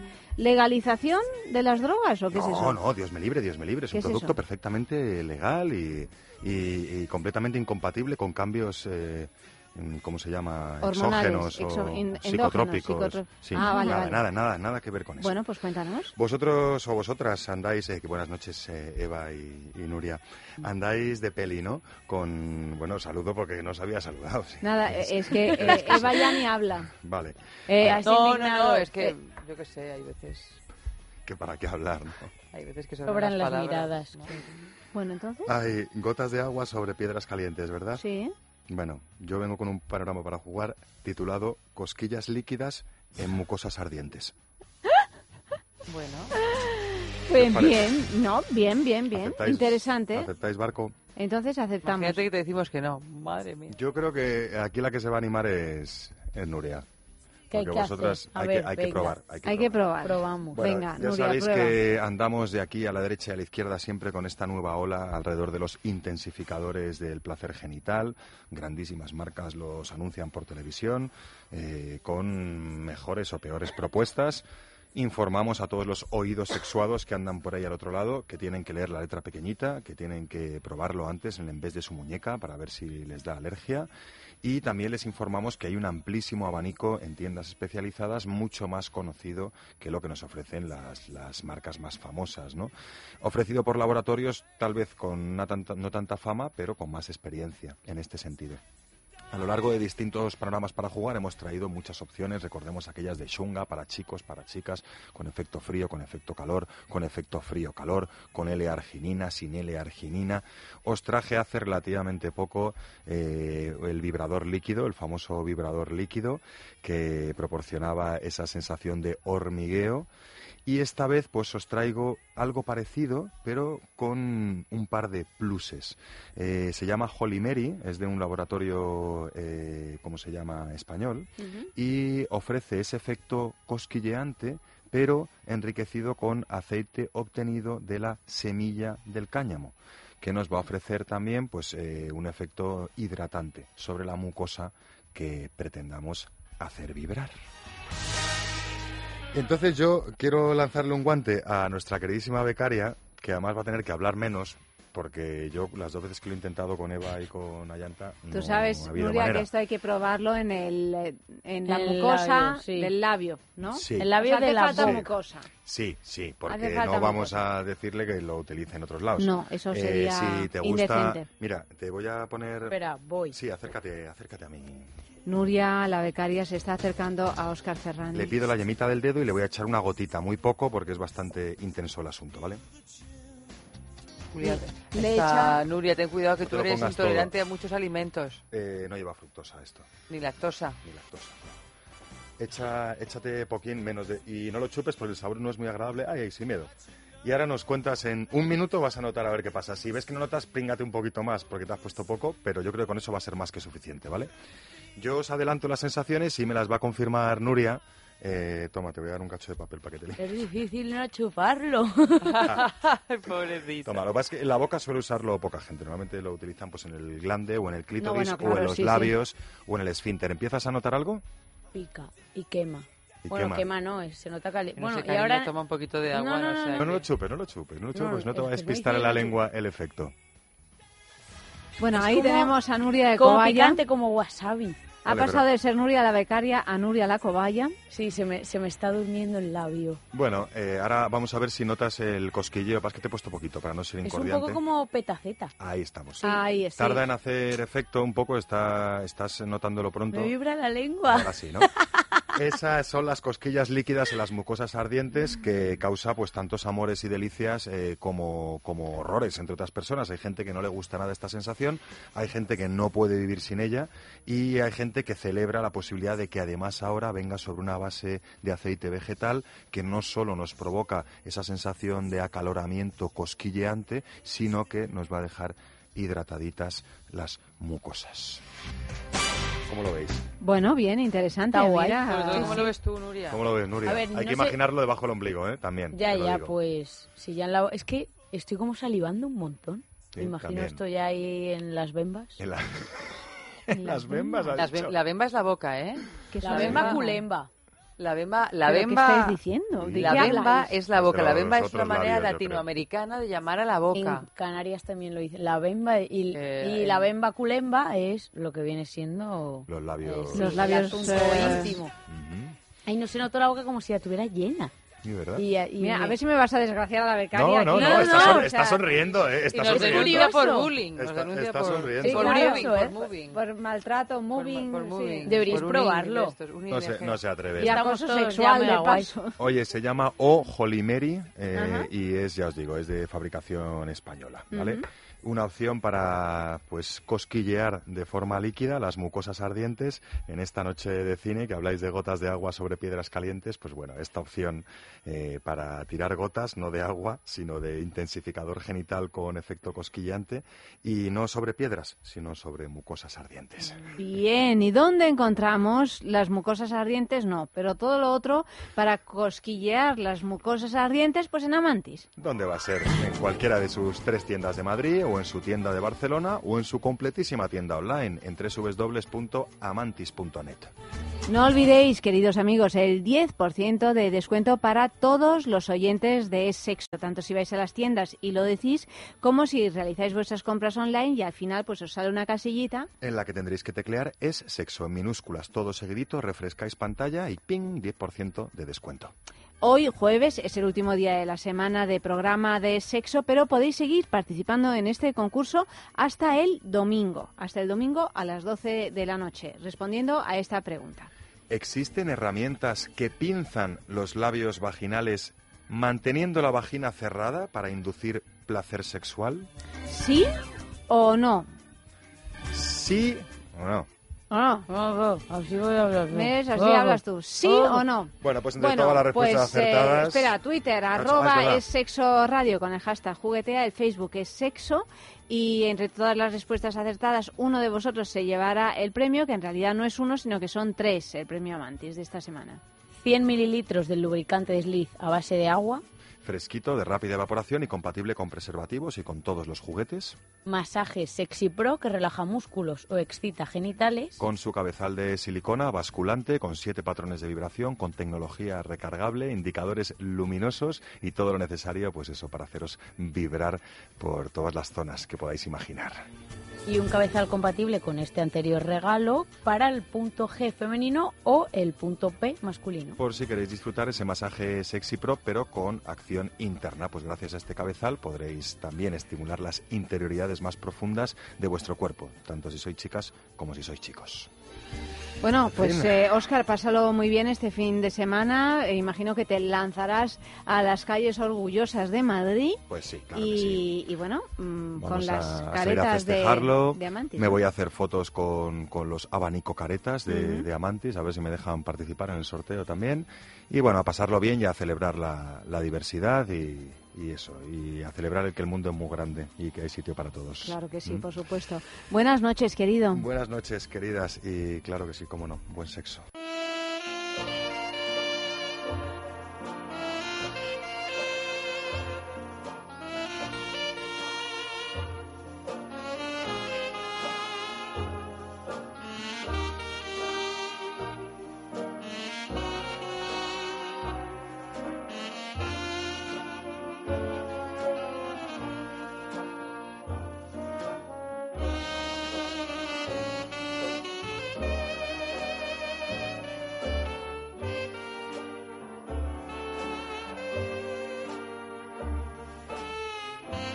Andresón. Muy buenas. Pero hoy llevas una camisa de Sí, lo más me- peculiar, una camisa del revés. Yo, pe- no, yo Me, he da- me he dado cuenta y pensaba que era del revés, pero ¿no no. No, no, ya sé, ya sé que es, de- que es así, pero es como del Los revés. O sea, tiene, no, no, ya los bolsos, no los bolsillos, más bien. tiene, Son bolsos, tiene el estampado, cabe, el estampado más fuerte en el interior, digamos. ¿A que sí? lo- Pero yo mismo. creo que no es en todo el interior, sino en una franjita que tiene, ¿no? No, no, Ah, no, ¿es todo el interior? Que ya digo que es una camisa que juega al despiste. O sea, sí, sí. interior. Pero vamos, te quiero decir que está bien puesta porque dentro está No, no, ya sé que está bien puesta, si no, y además porque la etiqueta, aparte que los botones están bien puestos, la etiqueta está bien puesta Que está bien puesta es evidente. O sea, el tema Bueno, es, es que. original, pero ya eso, está. claro que es original y además me gusta, pero es nueva. Esta es una No, pieza no nueva, de la colección. No, no. ¿Ah, no? No, lo que pasa, tú no, no me ves todos los días, porque tú estás por la noche y yo estoy por el día. Entonces, Sí. eh, menos un día que, dos días que Pero llevo coincidimos 20 en años semana. viéndote, majo. Bueno, A lo tonto modorro. Pero en 20 años Andrés habrá no- claro, renovado alguna voy, que voy otra renovando. quito 20 unas años no, cosas, pero- Me compro otra. Oye, pues igual 20 años sí, sí. Sí, 16 por lo Si menos. nosotras No, llevamos vein- aquí 8 no, no. años... Desde mis 32. Más, pues mira, y tengo 48, pues, pues 16, 18. 16, ¿no? 16 años, No, sí. eh, desde los 32 a los 48. Mira, estamos fatal con las- con las- a estas horas 16. dejan- 16 años, 16 16 años, viendo Es las camisas barbaridad. de Andrés, es una auténtica... eh, Tus Y- 32, madre. Claro, hija. Ay, pero qué mayores nos estamos haciendo en este programa. Yo no me acuerdo de la primera vez que nos vimos, Andrés, ¿tú te Pues acuerdas? sí, en el programa Bueno, de Federico. sí, en el programa de Federico, pero no sé en nos qué circunstancias. sí, nos decidieron juntar, porque íbamos en días separados, pero eh, en la noche decidieron juntar libros, cine, eh, teatro, no, teatro, libros y cine. Entonces, no me acuerdo quién hacía libros, tú hacías libros infantiles Sí. también. No, yo hacía libros de consulta. ¿Quién se ha llevado mi queso y tal? consulta- Libros infantiles lo hacía César Vidal, acuérdate. Sí, lo- querido, querido. Bueno, libros de consulta y, y ya, eclecticismo Sí. y ya hablabas de teatro. Sí. Y entonces luego yo hacía el cine, como era habitual con Federico por la noche, y esta- la otra muchacha, que no me acuerdo, no era una muchacha, era ya una señora, era la que Eh, libros. Escobar, algo... Bueno, ¿sabes quién? Sí, la sí, sí. visualizas, ¿no? Sí, sí. Pues La es- visualizas. Sí, sí, es que eh, era muy, muy fácil de visualizar. Eh, Sí. Yo luego te coincidí con ella, porque luego dejó la radio y no he vuelto a tal. Luego ya Federico pasó por la mañana y ya hicimos otras cosas. y- Pero es muy curioso porque An- Andrés decidió ser mi amigo inmediatamente. Sí. Ah, mira, oye, me qué bien. eligió. Y ella Sí, también. Sí, ella sí, sí, también. sí, sí. Yo Yo, que- me sentí yo elegida soy- y dije, em, ah, pues Yo va- soy muy vamos borde allá. para los nuevos amigos y tal, no creas que soy Que muy... tú eres muy borde, Andrés. Mira que yo no me lo creo. Soy muy borde. Muy borde No, pero Andrés Soy muy elige. castellano. Y entonces yo elijo. También te eligió a ti. ¿ves? Yo Bueno, tengo- bueno, yo- menos mal. Oye, menos mal que yo también lo tengo elegí a que- él. Tengo que trabajar con alguien, pues yo trabajo. Aunque no, aunque no le hable. Aunque sea con cara de Aunque asco. no ¿eh? le No, hable. pero oye, que yo soy un poco así también, ¿eh? Yo hay veces que tengo que trabajar No, con gente no, a la no, que tú- no le hablo. No, no, no, tú eres más, eh, eres más No, tú eres sociable que peor, yo. tú no trabajas. No, bueno, eso es Con verdad. ellos. Claro, no, yo o sea, sí, yo, yo sí, no, yo no, no, sí. es verdad que yo, Yo lle- llego a, a trabajar con gente que no me hablaba en absoluto luego, ni buenas tardes ni buenos días. Yo, No yo si es una cosa así que es bien importante que trabaje, trabajo. Ahora, si es una gracieta y no me llevo bien con esa persona, no, trabajo. No, no, yo a ese nivel no. Pero. No, yo soy Mira, aquí la única Allanta- persona normal Allanta soy no, yo. Allanta es Madre Teresa de Calcuta. Es a ella. Ma- No, María Teresa de Calcuta tampoco. O sea, yo simplemente soy con- eh, correcta y ya está. No, Sí, María sí, Teresa de pero eres Calcuta, no. correcta hasta cuando tendría que haber sido incorrecta y pegar un puñetazo en la mesa muchas veces con algunas personas que no se lo merecen ni esa correctitud. No, es verdad, pero es que a mí, a mí pegar un puñetazo en la mesa me sienta tan mal al cuerpo que no lo Sí, pego. Sí, no, pero es que a mí me sienta mal al cuerpo eh, las fa- ciertas faltas de Claro. respeto. No, no, no, si, si a cada, cada, cual uno, es lo que, claro, lo que peor sí, le sienta, ¿no? Entonces a mí hay algunas No, yo, cosas... yo procuro, obviamente me conoces hace más años que tú, no falta el respeto a nadie. Pero es verdad que no me sale, es decir, cuando no me sale, no Ahora me cuando sale. está hecho un mastuerzo, está hecho un mastuerzo, o sea, las cosas como son. Y me sale mucho la parte castellana. Es verdad que... Palencia pura. Sí, sí. Es verdad que, que bueno, que esta profesión que te hace conocer a mucha gente y que tienes que hablar con ellos y tal, pues te hace hablar o, bueno, te hace Sí. eh, tener una actitud educada, ¿no? Pero a mí me cuesta mucho llegar a la amistad, a sincerarme, a, sentirme eh, a gusto.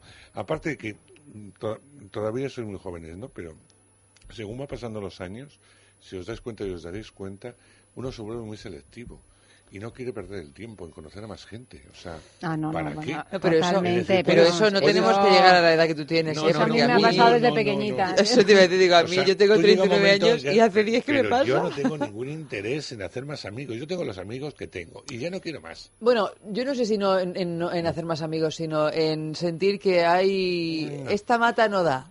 Eh, Al sí. menos a mí no Bueno, me además porque hay que dedicarles un tiempo. Yo ya tengo una familia de amigos, tenemos, ¿no? Exacto. No, pero hay veces que de Muy- repente se te cuela alguien. Sí, y, a veces y se te cuela alguien. Sí, hombre, Pero sí. eh, lo que yo creo Pero que uno no- tiene tiempo es para esta gente que te pide mucho y te da poco. Exacto, ¿no? O que, o que nada más conocerte ya eh, se convierten en íntimos. ¿Pero por qué? No, si sí, yo no sí, te he dado ningún Es pie. una vulgaridad eso. Eso es una vulgaridad, vamos. Pero bueno, hay gente que es así.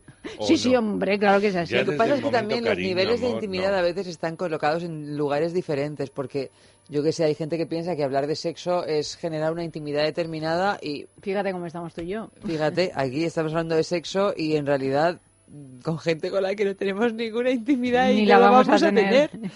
Por eso digo que la intimidad a veces es que está cada uno tiene su frontera en un sitio o en otro. sí. Le acabas y- de decir la palabra frontera. Y ya está, no hay más. Entonces, al que le guste bien y al que no le guste también, yo no voy a cambiar mi forma de ser. Es verdad que los años me han aplacado un poco, fíjate. Fíjate lo que te estoy diciendo. No, no, ahora. vamos, lo Me sé. han aplacado un Pero poco. mira, yo tengo mm, por padre A Eva también la a han un ser, aplacado. a mí, bueno, mm, me pueden aplacar bastante más. tengo No, mucho para sí, pero- aplacar pero todavía. estás más aplacada que antes. Estoy más, estoy más correcta. Sí, yo creo que sí. Que no es aplacada. Bueno, no aplacada, a ver si... mm, Entendedme, o sea que... Bueno, sí. Bueno, tienes más no, lo que pasa es que yo también creo que cuando va pasando el sé, tiempo hay más determinadas... paciencia. Más paciencia o sobre todo que sabes que la energía hay que dedicarla en cuerpo y alma a cosas que te interesan y que guerrear te hace perder mucha energía. Mucho, mucho, Pero vamos, yo, yo que tengo un padre que es un ser excepcional, con una energía titánica, que es un tigre que, que se ha comido todo lo que se le ha puesto por delante, tiene ahora 79 años y oye, tiene una dulzura que yo no le he conocido nunca. Pues qué bonito, ¿no? ¿Qué te Maravilloso. Bueno, me parece, me parece que ojalá parte de esa dulzura la hubiéramos podido conocer antes. Pero que vamos, que mi padre también, oye, nos ha enseñado miles de cosas también con esta cosa tan tan Vehemente. tigresa y tan vehemente. Pero que entiendo que la gente con la edad se aplaque porque yo pensaba que esto era imposible, ¿no? Viendo Yo- sobre todo a mi padre y oye. La dulzura la aprecio maravilla. muchísimo. Lo digo en serio. No, pero a es de lo veces que más el ser alguien vehemente puede ser compatible con ser alguien dulce. Sí, claro que sí, por supuesto. A veces no, pero Mm. hay gente que lo puede compatibilizar. Sí, pero yo lo que lo que dice Eva, eh, yo pierdo el control, pero el control. Luego me arrepiento y llego a pedir perdón. Es que eres un signo de fuego, Andrés, es Sí, que eres sí, Sagitario, es que eso no se nos puede olvidar. Con gente con mala educación, no puedo soportarlo. En cuanto, pero en una tienda puedo organizar un sitio, como te puedes imaginar. De, de salirte de la tienda si vas conmigo. Pero no te puedes llegar a imaginar la las, las que yo he armado en una tienda. Con esos bordes, o mm, tanto hombres como mujeres, que parece que te están haciendo un favor. Y cuando tú te diriges a alguien con educación, ¿por qué te contestan como si fuera la última mierda del mundo? Es que eso no se lo consiento. Oye, ¿y, y con los taxistas qué tal lo llevas? Pues eh, mm, en su mayoría bien, porque son muy... Digo, con los taxistas, con el taxista borde, porque también y es con un... el que eh, tal, pues yo he llegado a decirle, si no me importa usted, me deja aquí que me salgo. Y me voy. Sí. Porque no tengo por qué aguantar, eh, ni que me esté contando... Hay una cosa que me molesta en general, es decir, eh, tú a veces sales muy cansado de trabajar, eh, a vosotros os pasa igualmente, vosotros encima que hacéis también mil cosas aparte de la radio, pues hay momentos que te montas en un taxi y no tienes ganas, dices buenas tardes, buenas noches, lo que sea, pero no tienes ganas de establecer ninguna conversación, pero ni con el taxista ni con nadie. Entonces, que te obliguen de alguna forma a mantener la atención o algo, es algo que me saca de quicio porque no hay ninguna obligación. No, no, claro que no. No hay claro ninguna no, no. obligación. Pero cuando eso va más y ya te van bombardeando y ya dan op- opiniones que están en contra de tus principios y tal, que dice, mire, eh, protégeme usted en la esquina que ya me bajo. No, pero bueno, O sea- hay, hay también los taxistas bordes es que son todo toda una raza Sí. también. Yo ayer cogí un taxi y, y el hombre, bueno, pues me, me contestó muy malamente y entonces decidí no hacer ningún, o sea, no contestarle todas las preguntas que me hacía e ir indicándole direcciones así de una manera abrupta, Claro. porque fue, porque claro, no podía bajarme del taxi, pero pero es que hay veces que son Sí, sí, sí, sí, sí, sí. Sí, Son- eso- son. Pero vamos, lo que peor llevo yo son los dependientes maleducados. Bueno, vamos a hablar un poquito de, de cine, que no sé, que de, de la de camisa... Fassbinder, hemos que era bastante maleducado de- también. de- sí, Fassbinder, ejemplo. bueno...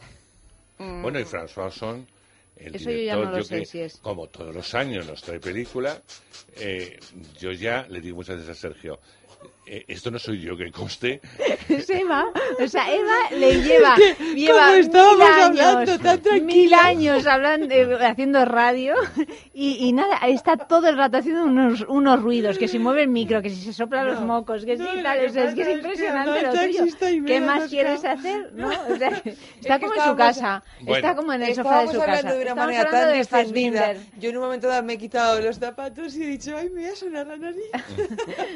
Bueno, entonces. Ozone hace Bueno, una François película al año. Es una que hace una película al año y la viene a promocionar a España porque sus películas se estrenan todas y además suelen funcionar bastante bien.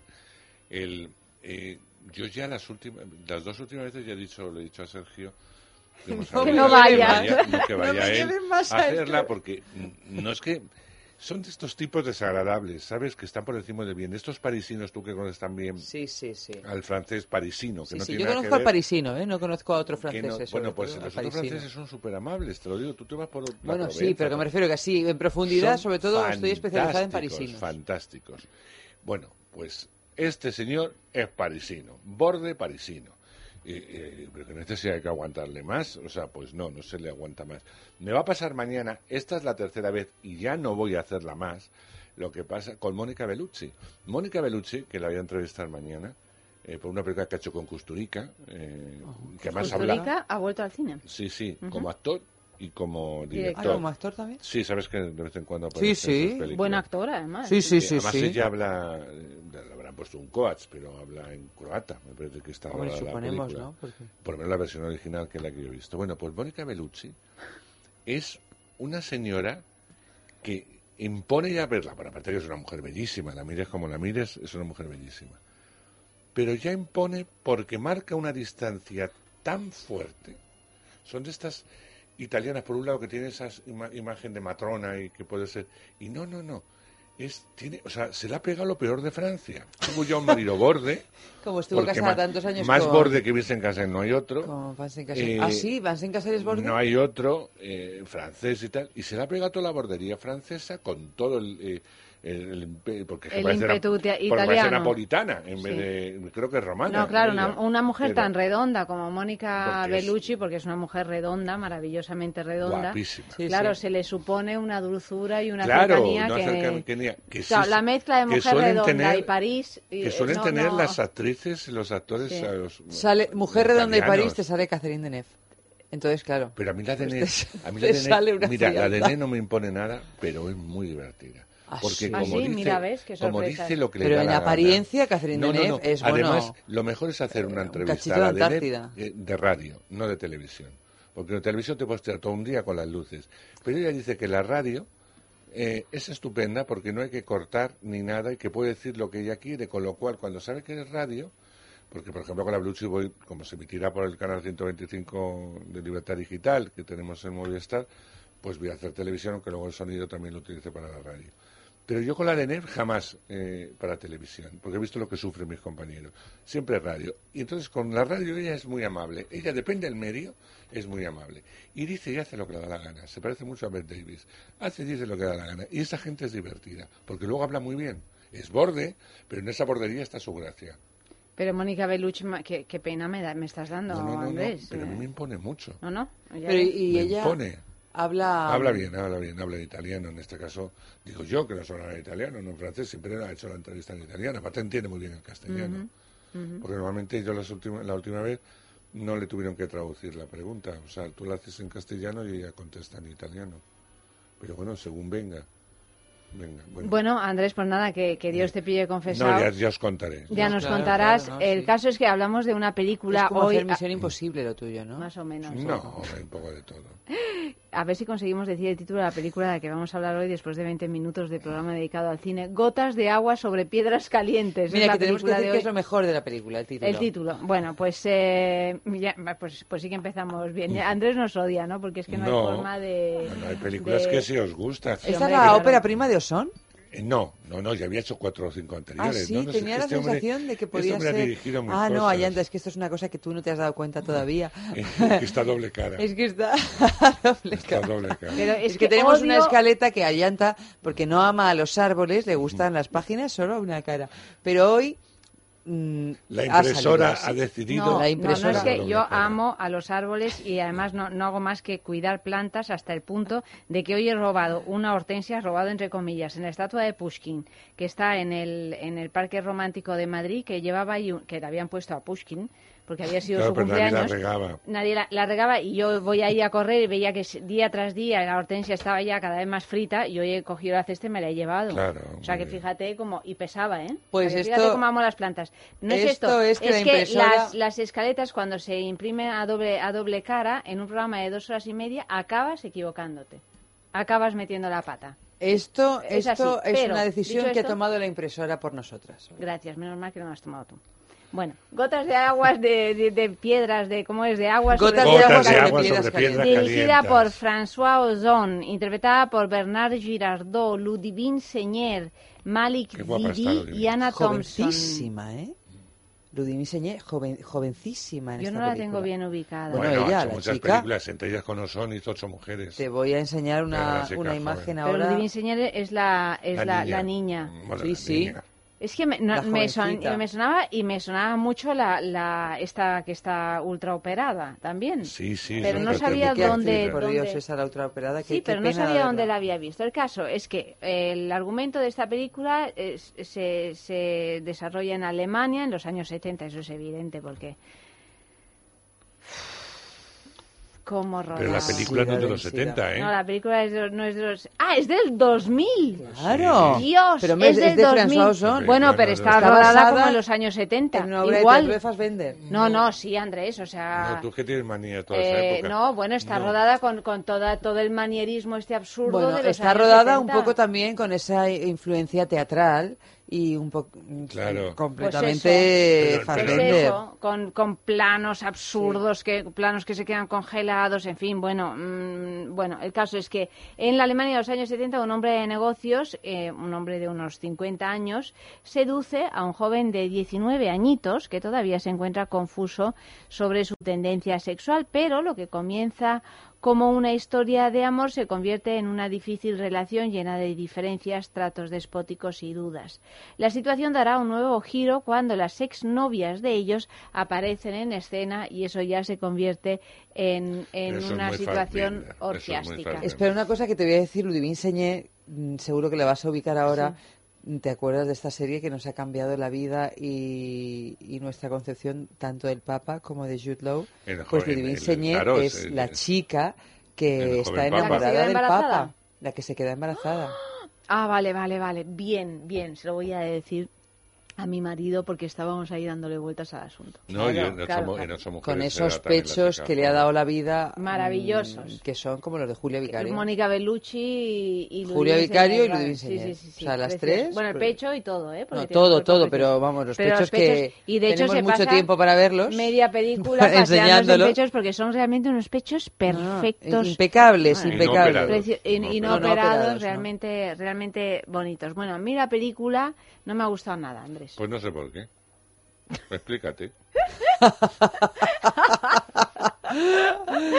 Bueno, pues eh, me parece que eh, una vez que se desvelan los hechos, que es después de, digamos, los primeros diez minutos de la película, que estos dos los personajes principales ligan, es decir, el hombre mayor con el Sí, sí. eh, jovencito, ya empieza un largo, largo, largo periodo de convivencia, eh, que no es tan largo en realidad, pero que se hace muy largo, y eh, de ese tedio doméstico que tampoco entiende uno muy bien cómo aparece de la noche a la mañana y se convierte en lo que se convierte, porque se supone que estos deberían de estar en pleno apasionamiento sexual. Entonces, este tedio doméstico, bueno, pues me parece que está pues eh, eh, exasperantemente alargado, vamos, o sea que no me interesa nada, no me aporta nada después de tres minutos exactos. Y luego, cuando van apareciendo las otras dos mujeres, es verdad que la, la relación entre los dos jóvenes me interesa Mucho más, más interesante. muchísimo más que la de la ex, que luego eh, la de la ex del señor mayor, que luego eh, te enteras de que en realidad no es mujer, sino que es hombre, que se ha operado por amor. O sea, me parece toda una cosa de un mm, de un alambicao y de, de tan poco creíble. O sea, me parece que tiene todo lo peor que se puede decir de una experiencia teatral en el cine. Es decir, bueno, pues mm, muy encorsetado y, y una historia aburrida. O sea, que a mí no me, no me no interesa aburre, mucho. ¿no? Yo creo que es...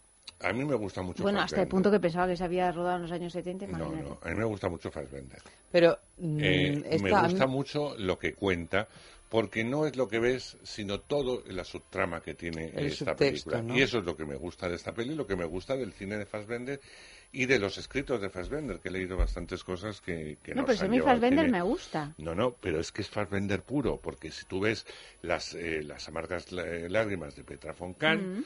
pues tiene un poco un enfoque también muy parecido a este. ¿Qué es lo que le No, interesa? es mucho más profundo. ¿Qué es lo que le Es interesa? mucho más Ah, profundo, bueno, Andrés. sí, porque O sea, es- esto es un Creo que es lo, qué es lo que, qué es lo que le interesa a Fassbender contar, que es una de las primeras cosas que escribió Fassbender para el teatro. Pero ¿qué es lo que le interesa contar y lo que, lo que ha contado muy bien Oson? Es una relación pura y dura masoquista. O sea, hay un amo y un esclavo. Y eso le interesa. ¿Y cómo lo cuenta? Pues lo cuenta desde el tedio y lo cuenta desde una relación que apenas tiene cuatro, cinco, seis meses como máximo, parece que llevan toda una vida. Sí, sí, desde luego. Una vida de explotación. Cuando aparece la otra, la sumisión absoluta hacia donde podía llegar este que se pone fin, es decir, que se suicida eh, antes de llegar a lo que llega el, el- el transexual, la persona que se ha convertido en una parodia de sí misma por amor a un ser despreciable, absolutamente despreciable, como lo es la joven, que en el fondo es un socias del protagonista, del hombre mayor.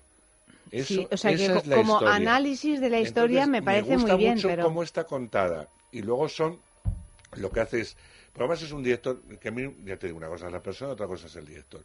Es un hombre que nos ha dado eh, tantas películas tan distintas, no tiene nada que ver. Había una que os gustó muchísimo, que te acuerdas que la trajimos aquí, también de una de, de un hombre que se disfrazaba de, eh, de mujer, que es que no me acuerdo ahora mucho del título, pero que la trajimos a exceso. Bueno, muchísimo. tiene películas que no están Ocho mal mujeres, algunas, por ¿eh? ejemplo, es una película eh, estupenda. Que la, la última de la que hablamos era la de. Tengo 15 años, ¿no? ¿Esa es de Ozón? No, eh, ¿Esa de quién es? la de Joven y Bonita. No, no, no. no, Joven no. y bonita. Joven, y bonita me gustó mucho. Pues está, No. es también. No, también yo me es- refiero a una... Esa la ve la prostituta. Sí, sí. Pero luego había otra, que os acordáis que era un hombre eh, que había muerto. Eh, había muerto la, la persona con la que vivía y se disfraza un poco de sí misma para la hija y para todo. No sé si os acordáis No, de pero esa yo- ¿esa es película. la de Franz? Esa ¿O algo así? No me acuerdo No, cómo no, pero la película no se llama Franz. Es que no me acuerdo. no Sí, me es la última que ha sacado Son. No, la última ha sido una que ha hecho en blanco y negro. Sí, sí, y se llama Franz. Se llama Fran, no, no, Sí. esta es otra, Ah, es vale. otra, es otra. Eh, bueno, el caso, que es con la que creo que va a venir eh, con esta peli. El caso es que eh, me parece que Oson le rinde un homenaje a Fassbender, está más claro que el agua, porque esta Sí, película bueno, ha esto es un homenaje Eh, típico, sí, sí, sí. sí, sí, es un homenaje total, porque se aparta, eh, por un lado, se aparta mucho de su cine, de su Mm. estética y de su forma de hacer, porque rueda de otra forma, Oson rueda de otra forma. Si me gusta es porque nunca hace una película igual, no la hace nunca igual, es decir, ni planifica igual, ni la rueda en los mismos formatos, ni suele trabajar con los mismos actores, suele Sí, va cambiarlos variando mucho, tal, sí. por- porque le gustan mucho los, los rostros. En el caso de la Sevigné no, porque eh, luego trabajó con ella, no sé si trabajó antes, ya no me acuerdo de cuándo es Ocho Mujeres. Ocho mujeres Eh, es posterior a Es esta. posterior a esta, pero normalmente sabes que no De hecho, esta película es, fue la primera película de Ludivine Señer. De ella, ¿no? Mm. De, la, de la muchacha esta. Que luego con ocho mujeres, eh, la verdad que ella, eh, todas estaban estupendas, pero esta chica eh, brillaba con luz, eh, con luz propia, sobre todo cuando cantaba, tiene una, Mm. voz, tiene una voz preciosa. Bueno, pues por eso me gusta. Me gusta porque me gusta mucho el subtexto de, de, de Oson y el homenaje que le rinde a Fassbender. Yo creo que, como lo ha dicho Y luego es una Andrés... película tremendamente sexual. película No, no, desde luego sexual, hombre, sí, sí, de- sí, de- con además tenemos todo tipo de... De, de sexo, sí, de sí. sexo con todo tipo de géneros, Sí. en realidad, ¿no? O sea que... Pero a mí, mm, es que es verdad, yo entiendo que este es el subtexto de Fassbender. A mí me interesa mucho también Fassbender. Bueno, en realidad me- hay cosas que me interesan y hay cosas que me cansan terriblemente. Claro, ¿eh? sí, sí. Porque Fassbender también tiene algunas películas de estas de sí. siéntate y... A ver qué pasa. a Y ver vuelve qué a pasa, fumar. si es que, y vuelve a fumar, exactamente. Llevas 10 años sin Vuelve a sin fumar, o rompe, sí, sí, o aprovecha para limpiar la casa o hacer alguna cosa de esta. A mí se me ha, me ha hecho tremendamente larga. O sea, yo entiendo que esto es la historia que él quiere contar y que necesita generar un tedio, un tedio para poner de manifiesto algunas cosas, pero es que a mí ese tedio que me transmite la peli es que me quita todo tipo de interés. Y ya al final, cuando aparece, me gusta mucho Ludivine Señer, creo que es una actriz magnífica y que le aporta a todo lo que hace Le da mucha frescura. una frescura y un interés que de repente te empieza a interesar la película una hora y media después de que ha empezado. Y, pero luego el personaje de la transexual, bueno, me parece, no me ha gustado nada. Nada. Y la actriz no me ha gustado nada. Esa apología a la anorexia no me ha gustado nada. O sea, no me ha gustado tampoco, o sea, es que ya de repente te pilla cuando, cuando ya no tienes ganas de nada. Es cuando de repente llevas esperando a un amigo dos horas y te llega a las dos horas y dices, ay, es que ahora... me voy a es que casa ahora me voy a casa, es que ya estoy muy cansada. Esa es la sensación que me ha generado a mí. A pesar de que yo entiendo que a veces Fassbinder, con su manera de ocultar la historia principal a través de anécdotas, bueno, me, me parece que puede llegar a generar un misterio y bueno, y, una especie de, de subtrama que, que de vez en cuando va apareciendo en la historia principal, la va matizando, te va generando un montón de preguntas, de pero en este caso es que me ha parecido un caos total. Y el, este paso de los actos, así, ¿no? Eh, acto uno, ay madre, ¿cuántos quedarán? Yo ya cuando he llegado al acto tres digo, ¿qué será de cinco actos? ¿Será de tres? Digo, por Dios, O que sea, sea- será Wagner, será... Claro. A mí se me ha hecho muy cansina, muy cansina. Y entiendo No es que... tan larga, ¿eh? La peli. No, pues tiene una duración normal. en Sí, pues como una hora y media, la- pasada la hora y no media, mucho, pero creo, no ¿no? mucho más, ¿eh? No mucho pero, pero es un poco la manera esta de rodar también, Sí, sí, estos sí, que planos te- tan entiendo, sí, sí. largos. Y esta cosa a lo Nouvelle Vague, que es cuando estás lavando los totalmente. Calcetines cinco veces ya. Pero como rodaba Fassbender, si te fijas, Ya, ya. eh, a tú lo has dicho, en algunos momentos dice, te puedes ir, estás lavando, vuelves Sí. y estamos en el mismo plano. Eh, si Eh, estás en el cine y has entrado, oye, pues mira, ahí te has metido, pero como estés Sí, no, no, no tiene la misma... a medio tango, A mí ya te digo, me, me resulta, al menos, me resulta curiosa e interesante.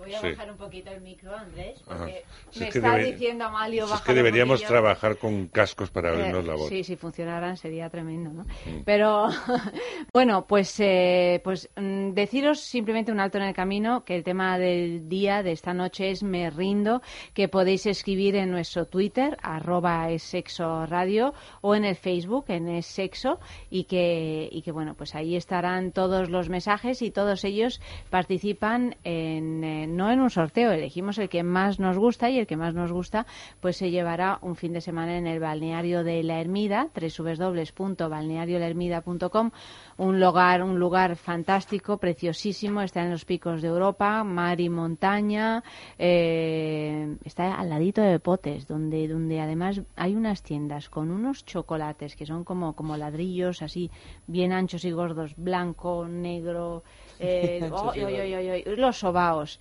y la ¿cómo se llama esto? La, quesada. la Cuajada, quesada. cuajada, ¿no? Y la cuajada y la también. cuajada también, pero a mí la y quesada maravillosa, cántabra, sí en fin que tienen toda una serie de produ- productos así originales de la zona que son eh, fabulosos en fin seguramente un fin de semana inolvidable simplemente por participar con el tema del mensaje con un mensaje sobre este tema mejor dicho que es me rindo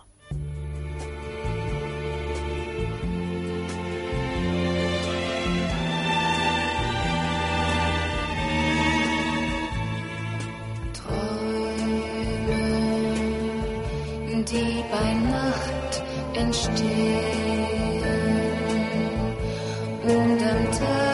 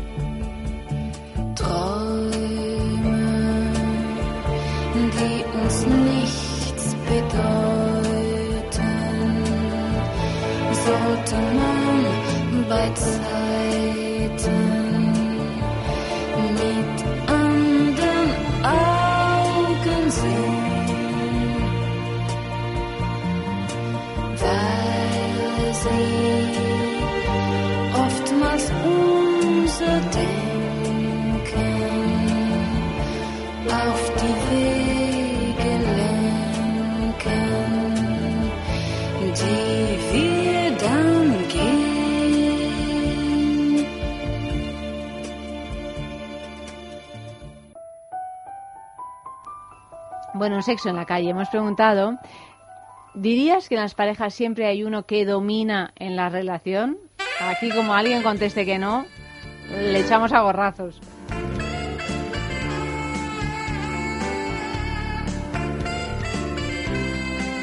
¿Puedo decir que en las parejas siempre eh, hay uno que domina la relación? Mm, Yo no diría dominar.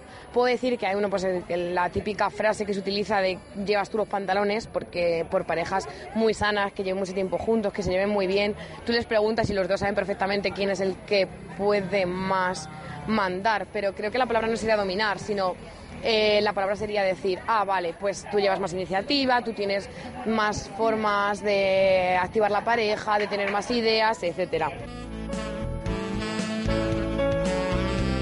No pienso que siempre en cada pareja haya, bueno, dominar, yo creo que tiene una connotación muy negativa y yo quitaría ese verbo, pero pues eso, no siempre, pero sí en, en el 90% de relaciones sí que creo que hay una persona de la pareja que pues eso, no que domina, pero sí como que toma más la iniciativa, lleva las riendas de la relación, a lo mejor pues eso, toma la, la iniciativa a la hora de resolver una crisis, de hacer planes, lo que sea. Eh, pienso que sí, en las parejas siempre, siempre hay alguien que domina, no domina, pero sí que lleva pues eso, un poco la iniciativa, pero quiero pensar que así es una pareja sana, pues más o, más o menos opinan los dos por igual. Mm, No tiene por qué haberlo siempre, quizá un poco a veces, pero necesitamos a lo mejor a veces que alguien tire de nosotros y luego nosotros tirar de esa persona, es como un apoyo mutuo. Pero lo de que una, uno domine la relación, pues es si tú eliges que en tu relación domine alguien. Mm, Yo, por ejemplo, en mi relación no creo que haya una persona que domine y otra que no. Mm, Llegamos a acuerdos y tenemos distintas opiniones sobre ciertas cosas, pero en su general tratamos las cosas con igualdad. En mi opinión, sí. El 90% de los casos, en cualquier pareja, siempre hay uno que domina la relación. Pero yo no lo nombraría dominar. Simplemente es como el que siempre tiene la iniciativa, el que siempre se le ocurren las ideas, el que siempre hace propuestas, pero no tanto como dominar. O sea, yo, para mi opinión, dominar es un adjetivo que en esta frase no pega. Simplemente que, pues eso, la iniciativa.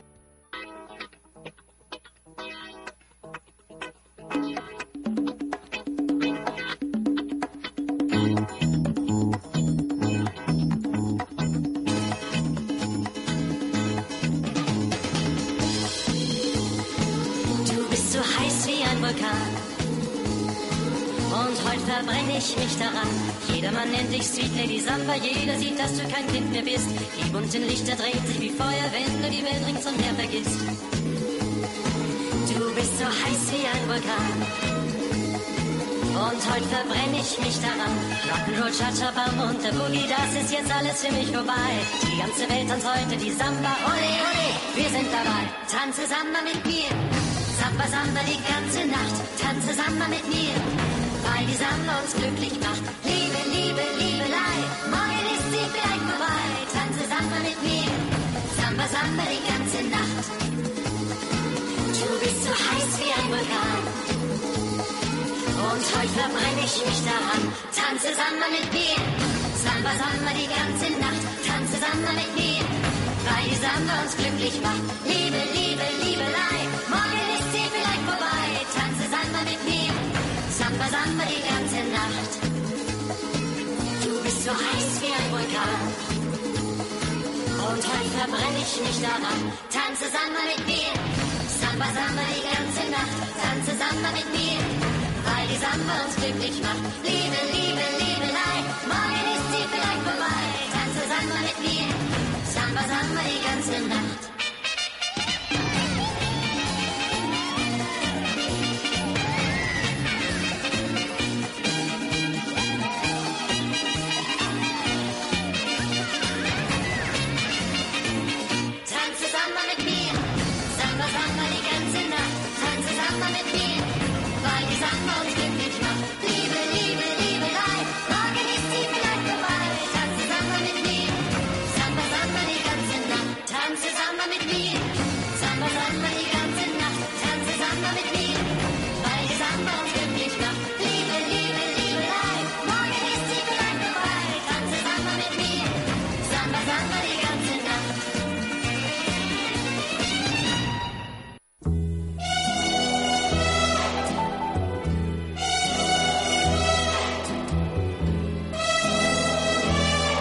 ¿Sabías qué? He aquí a dos cineastas, Fassbinder y François Ozon, que estaban predestinados a encontrarse. El director de sitcom parece tan impaciente y ávido de celuloide como el director de Querel, y ambos están obsesionados por retratar el amor como la máxima expresión de los mecanismos del poder humano. No es extraño que la adaptación de esta prematura obra teatral de Fassbinder, escrita a los 19 años y nunca representada por decisión expresa del autor, coincida con los temas rectores de sitcom y Les Amants Criminels, el sadomasoquismo de las relaciones sentimentales, la perversión como una de las bellas artes, la maligna trivialidad de los detalles cotidianos, se dan cita en esta película cerrada herméticamente como una jaula de oro. Un sofá, un tocadiscos, una gabardina, una cama, un espejo y una ventana. Objetos indispensables para narrar una historia que respira la teatralidad para la que fue conferida y que Ozon utiliza con forzada naturaleza para encerrar en las pequeñas estancias de un apartamento toda la acción a la que se someten estos dos hombres que muestran ran- eh, con rapidez el deterioro del producto y del mentor, cuando el engaño no pasa de ahí. Ozon es un intimista de primera, sabe exprimir imágenes y situar los gestos para convertir el drama o la exaltación en una traslación de sensaciones hacia la pantalla. Pese a la teatralidad ya mencionada que aprovecha el filme en las extremistas actuaciones de cada uno de los presentes, más divinizadas en su avance, la cámara no se queda quieta y acompaña el discurso a complacencia, generando bellas instantáneas que seducen esa intimidad expuesta. La crueldad está patente en cada momento, así como la necesidad de complacerla. Del juego de seducción se pasa a la opresión en el lecho final, sin dejar de lado un ácido humor que les convierte en marionetas antojadas de más azotes, convirtiendo en parodia el deseo más carnal y despojando de todo honor a unos individuos que se convierten en hueso y piel que camuflan o no el sentir más humano. Al terminar la película, algo inspirador y profético sucede. ¿Imaginas cuál es el resultado de esas gotas que caen pequeñas, privadas, con sumo cuidado, sobre redondeadas y ardientes piedras? En un intento por fusionarse ambas, la gota no resiste el contacto de tan esperado encuentro por resultar la piedra tan hiriente, determinante y fogosa. Así que como única vía de escape queda evaporarse, huir en otro estado, eso sí, no antes eh, de gritar tan dolorosa y desesperada marcha. Fassbinder decía que la marginalidad no existe, que cuanto más integrada está la gente en la norma social, más rápidamente se apropia de los esquemas dominantes de las relaciones humanas. Al contrario que en la ley del más fuerte, en la que la pasión homosexual marcaba también los patrones del poder social, en gotas de agua sobre piedras calientes es el intelectual el que es sometido por el trabajador, aunque ambos son víctimas de su propia fragilidad emocional. La crítica en su momento dijo su fuerte carga teatral y la economía de medios con la que ha sido rodada, en vez de implicar un lastre, le otorgan un carácter singular y le dan vigor dramático. Además, Ozon sabe utilizar con inteligencia y elegancia ciertos recursos estilísticos y ha llevado a cabo una obra repleta de matices visuales y tejida con un gran sentido del ritmo cinematográfico. Pequeños pero significativos detalles nos hacen comprender que no estamos ante una obra de teatro filmada, sino ante una experiencia de cine en mayúsculas.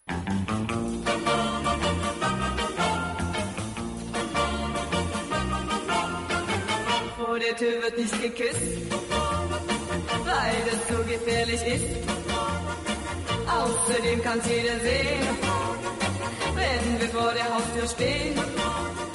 Und wenn du auch böse bist, vor der Tür wird nicht geküsst. Vor der Tür wird nicht geküsst. Und damit du's nicht vergisst, komm jetzt gar nicht näher ran weil ich das nicht leiden kann. Und wenn du auch böse bist, vor der Tür wird nicht geküsst. Lass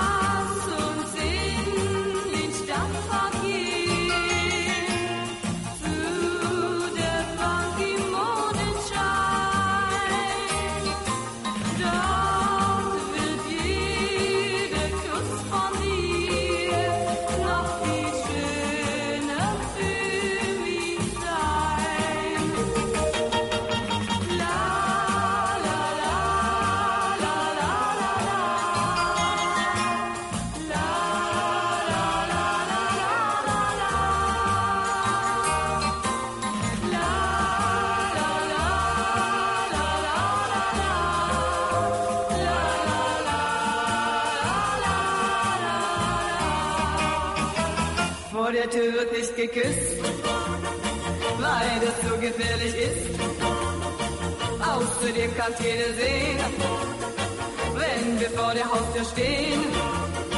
Und wenn du auch böse bist, Sexo en la calle. ¿Por qué a veces somos crueles con las personas que queremos?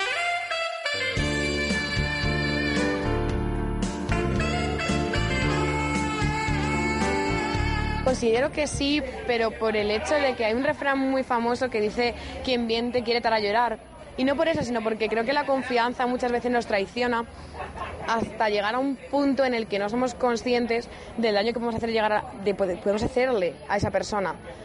Pero me parece algo muy malo que podemos llegar a hacer todos inconscientemente, pero es mi opinión.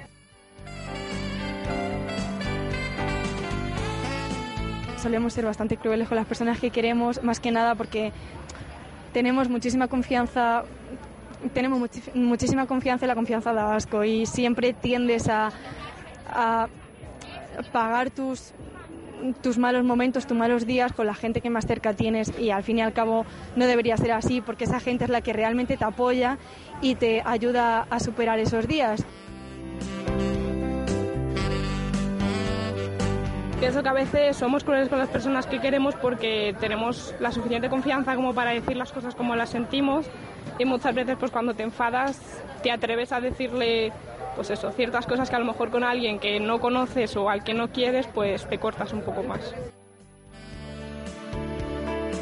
Yo creo que se basa en, quizá confianza o quizá mm, un grado ya de impotencia hacia esa persona, de decirle las cosas. Mm, es verdad que muchas veces somos más crueles con quienes más queremos, pero no tengo muy claro el por qué. No, no sé si es por una- un exceso de confianza, una sensación de que no queremos perder a esa persona, no la vamos a perder aunque le hagamos daño. No sé, es algo así, es algo injusto, pero puede ser cierto, sí. Las personas a veces somos crueles con las que más queremos porque también yo creo que depende de la confianza. Cuando tienes mucha confianza en una persona, hay veces que esa confianza mm, haces que la trates peor, que no está bien ni es defendible ni nada por el estilo.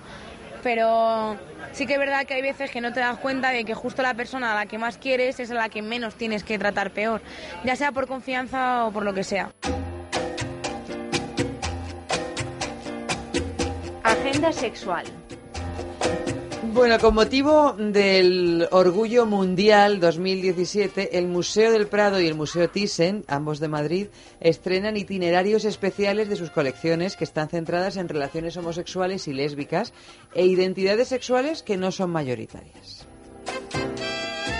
Y luego desde ayer, 28 de junio al 2 de julio, en la sala principal del Teatro Español está la obra Los Amores Oscuros, que es una adaptación teatral de la investigación y novela eh, homónima de Manuel Francisco Reina sobre la relación de Federico García Lorca con su último amor, Juan Ramírez de Lucas. Y por último, siguiendo con la programación cultural del Orgullo Mundial, hasta también el 2 de julio, podréis ver Iguales, que es un ciclo dedicado a las artes escénicas de temática LGTB y todas las obras se exhiben en Nave 73.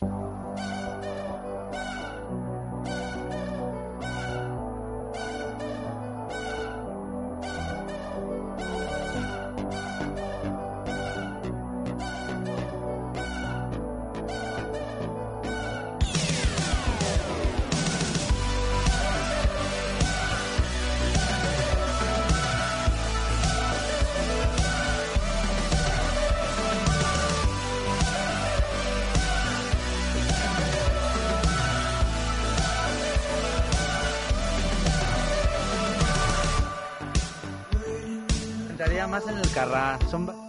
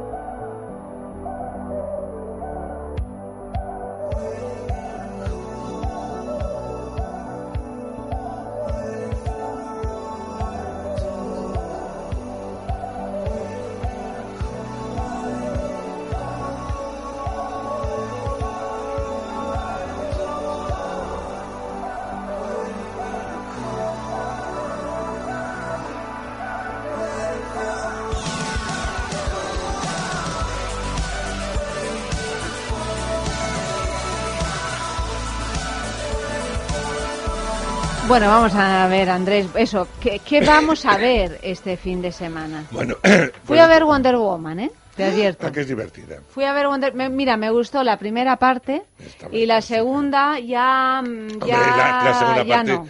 es toda Ya la no. parte de superhéroe, ¿no? Que es lo Sí. que quiere la gente La joven. segunda parte ya me, me- La me dio la- completamente igual, pero la, la primera, primera me la pareció divertida, sí. Claro que la primera es la historia de Wonder Woman.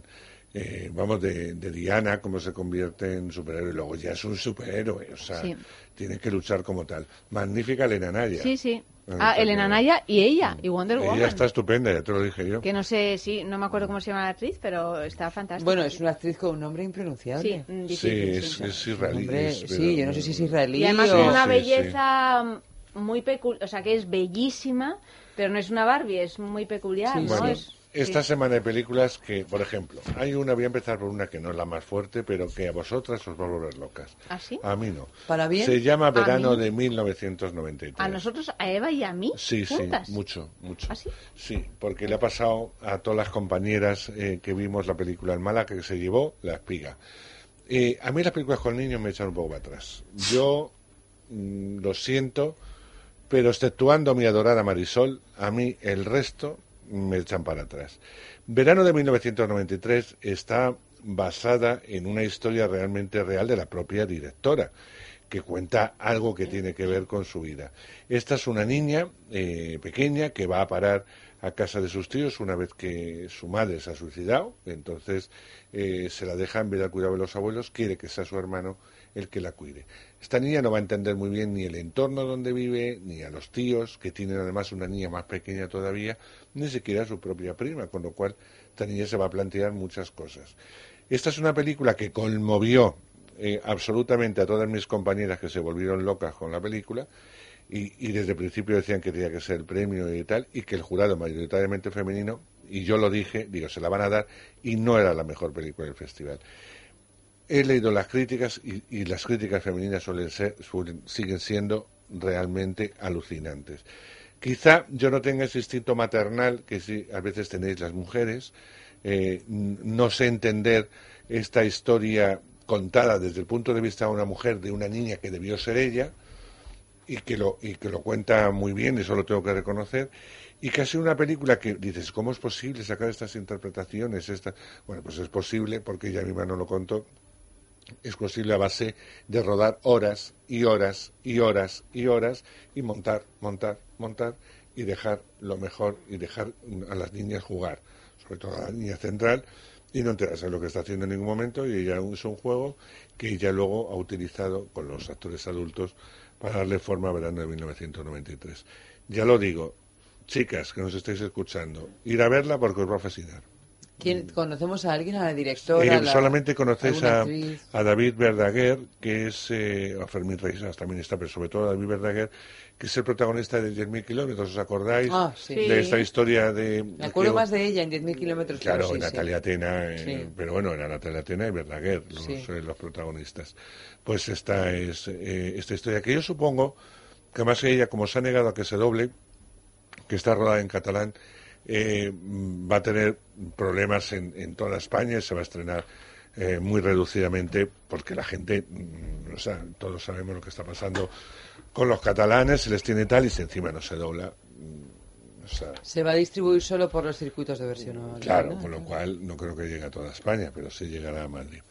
Hay otra película em, que también habla de niños, o sea, que estamos con los niños, pues con los niños. Un don excepcional, interpretada por Chris Evans y Jenny State. Eh, Chris Evans es Capitán América, ya que hablábamos de, superhéroes, pues eh, Chris Evans es Capitán América y hace una película en la que él también le apetece hacer un- una cosa dramática, no de superhéroe. Y la, la historia de un tío que también se queda con una niña eh, porque su, eh, su madre se suicida, que es su hermana, y no quiere que la cuide la abuela, sino que lo cuide la abuela de grandes posibilidades, con dinero, etcétera, y quiere que la cuide el tío. Esta niña tiene un- esta es una niña superdotada, sobre todo a nivel matemático, y tiene una edad, ya a los 9 o 10 años, en la que él ya no le puede enseñar más y decide que vaya al colegio por primera vez. Eh, la vecina de al lado, que es lo interpreta la gran Octavia Spencer, esta actriz negra maravillosa que hemos visto en Criadas de Señoras y en tantas otras, le dice que comete un error porque eh, la niña va a destacar Y evidentemente lo que pasa cuando va allí, enseguida la profesora se da cuenta de que no es una niña normal, porque está, en, está con unos compañeros que están aprendiendo a sumar y esta niña sabe hacer cálculos logísticos y todo lo que puedes imaginar. O sea, es una niña superdotada. Y vamos a entrar de lleno en el gran dramón porque va a aparecer la abuela, que es la, la la mala malísima de la historia, que le va a intentar quitar a la, a la niña. Eh, y vamos a ver el pasado de este hombre, de su hermana, etcétera, etcétera. Así que a los que os guste el pañuelito y llorar, un don excepcional, porque se llora mucho. La niña, como todas las, Ay, yo no sé si tengo fuerzas. ¿eh? como todas las No, no, yo actrices, no. como todas las actrices americanas, todos los niños que trabajan en películas son perfectos y esta niña es excepcional, o sea, igual que el personaje que interpreta.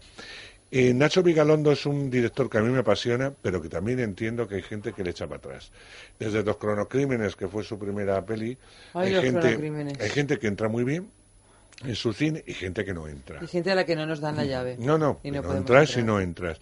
Y Colosal, que ha funcionado estupendamente bien en los Estados Unidos, entre otras cosas porque Anne Hathaway se enamoró del guion. Bueno, Anne Hathaway, eh, Jason Sudeikis, que es un actor maravilloso, y, y Dan Stevens, que a los que habéis seguido Danton Abbey, por ejemplo, o habéis visto La Bella y la Bestia, es el era uno de los protagonistas. En Danton Abbey es el que muere, el, el rubito este que muere, en La Bella y la Bestia era la bestia. O sea, es decir, que un actor de bastante recorrido y bastante conocido. Bueno, pues esta es la historia de una mujer que le gusta mucho el drinking, es decir, que le gusta mucho beber, que se coge sus cogorzas de espanto, que no es muy responsable en nada y que siempre llega al apartamento que comparte con su novio a las 8 de la mañana o cuando le apetece con sus amigos, la resaca y tal, hasta que el novio la pone patitas en la calle y dice, mira guapa, aclárate y cuando te aclares vuelves. El caso es que ella se va a, a su pueblo de origen, a la casa en la que se crió, y allí, bueno, pues se va a encontrar con amigos de la infancia que algunos todavía la tienen en la cabeza porque está muy enamorada, o están muy, muy enamorados, no ella. El caso es que al mismo tiempo en Corea hay un monstruo de estos gigantes tipo Godzilla y tal, que está atemorizando a la, a la población, que incluso mata porque tira edificios, etcétera, lo que hacen los monstruos. Y bueno, pues ella se empieza a fijar, ella sigue borracha en sus tiempos libres y no se acuerda muy bien de lo que hace, y hay en un parque de su infancia donde le ocurrió algo de niña, que eso sí que no lo voy a contar, y se da cuenta que lo que hace ella, los movimientos de ella, corresponden a los del monstruo de Corea. Es decir, se rasca, pues el monstruo se rasca. Se tira al suelo, pues el monstruo se tira al suelo. Da vueltas, pues el monstruo lo hace. Pisa fuerte, pues el monstruo aplasta. ¿Qué es lo que está pasando? Pues en el cine lo tendréis que ver. Colosal. Es película, ya te digo, que si entras se ve muy bien, además sales con mucho subidón, y si no, a los 20 minutos te has ido. Porque dices, ¿esto qué es? Y vamos con una peli que, aunque parece una coproducción entre España y Argentina, es una producción española. Despido procedente con Imanol Arias, Darío Grandinetti y Hugo Silva en los personajes principales. Hablamos de un ejecutivo, de un alto ejecutivo español, eh, Arias, que es trasladado a su oficina porque él intenta darle siempre un toque personal y humano, y en los multinacionales no hay toques personales ni humanos, hay que ir al grano, bueno, tal, que está en Argentina. Allí va a tener que lidiar con Hugo Silva, que es el típico trepa que hace lo imposible con los jefes, y un día se le va a acercar un personaje como Darío Gradinete en la calle y le va a decir, ¿sabe usted dónde está la calle no sé qué? Y él se confunde, se confunde, le manda a otro lado. a partir de aquí, este personaje le va a hacer la vida imposible, por haberle, aparentemente parece que es por eso, por haberle dicho que vaya para otro sitio. Empieza eso a más y a partir de ahí tampoco os puedo contar mucho más porque si no me cargo la película. Así que esta es otra de las pelis que se estrenan. Despido procedente, me estoy quedando afónico a estas horas y no es mi intención, pero bueno.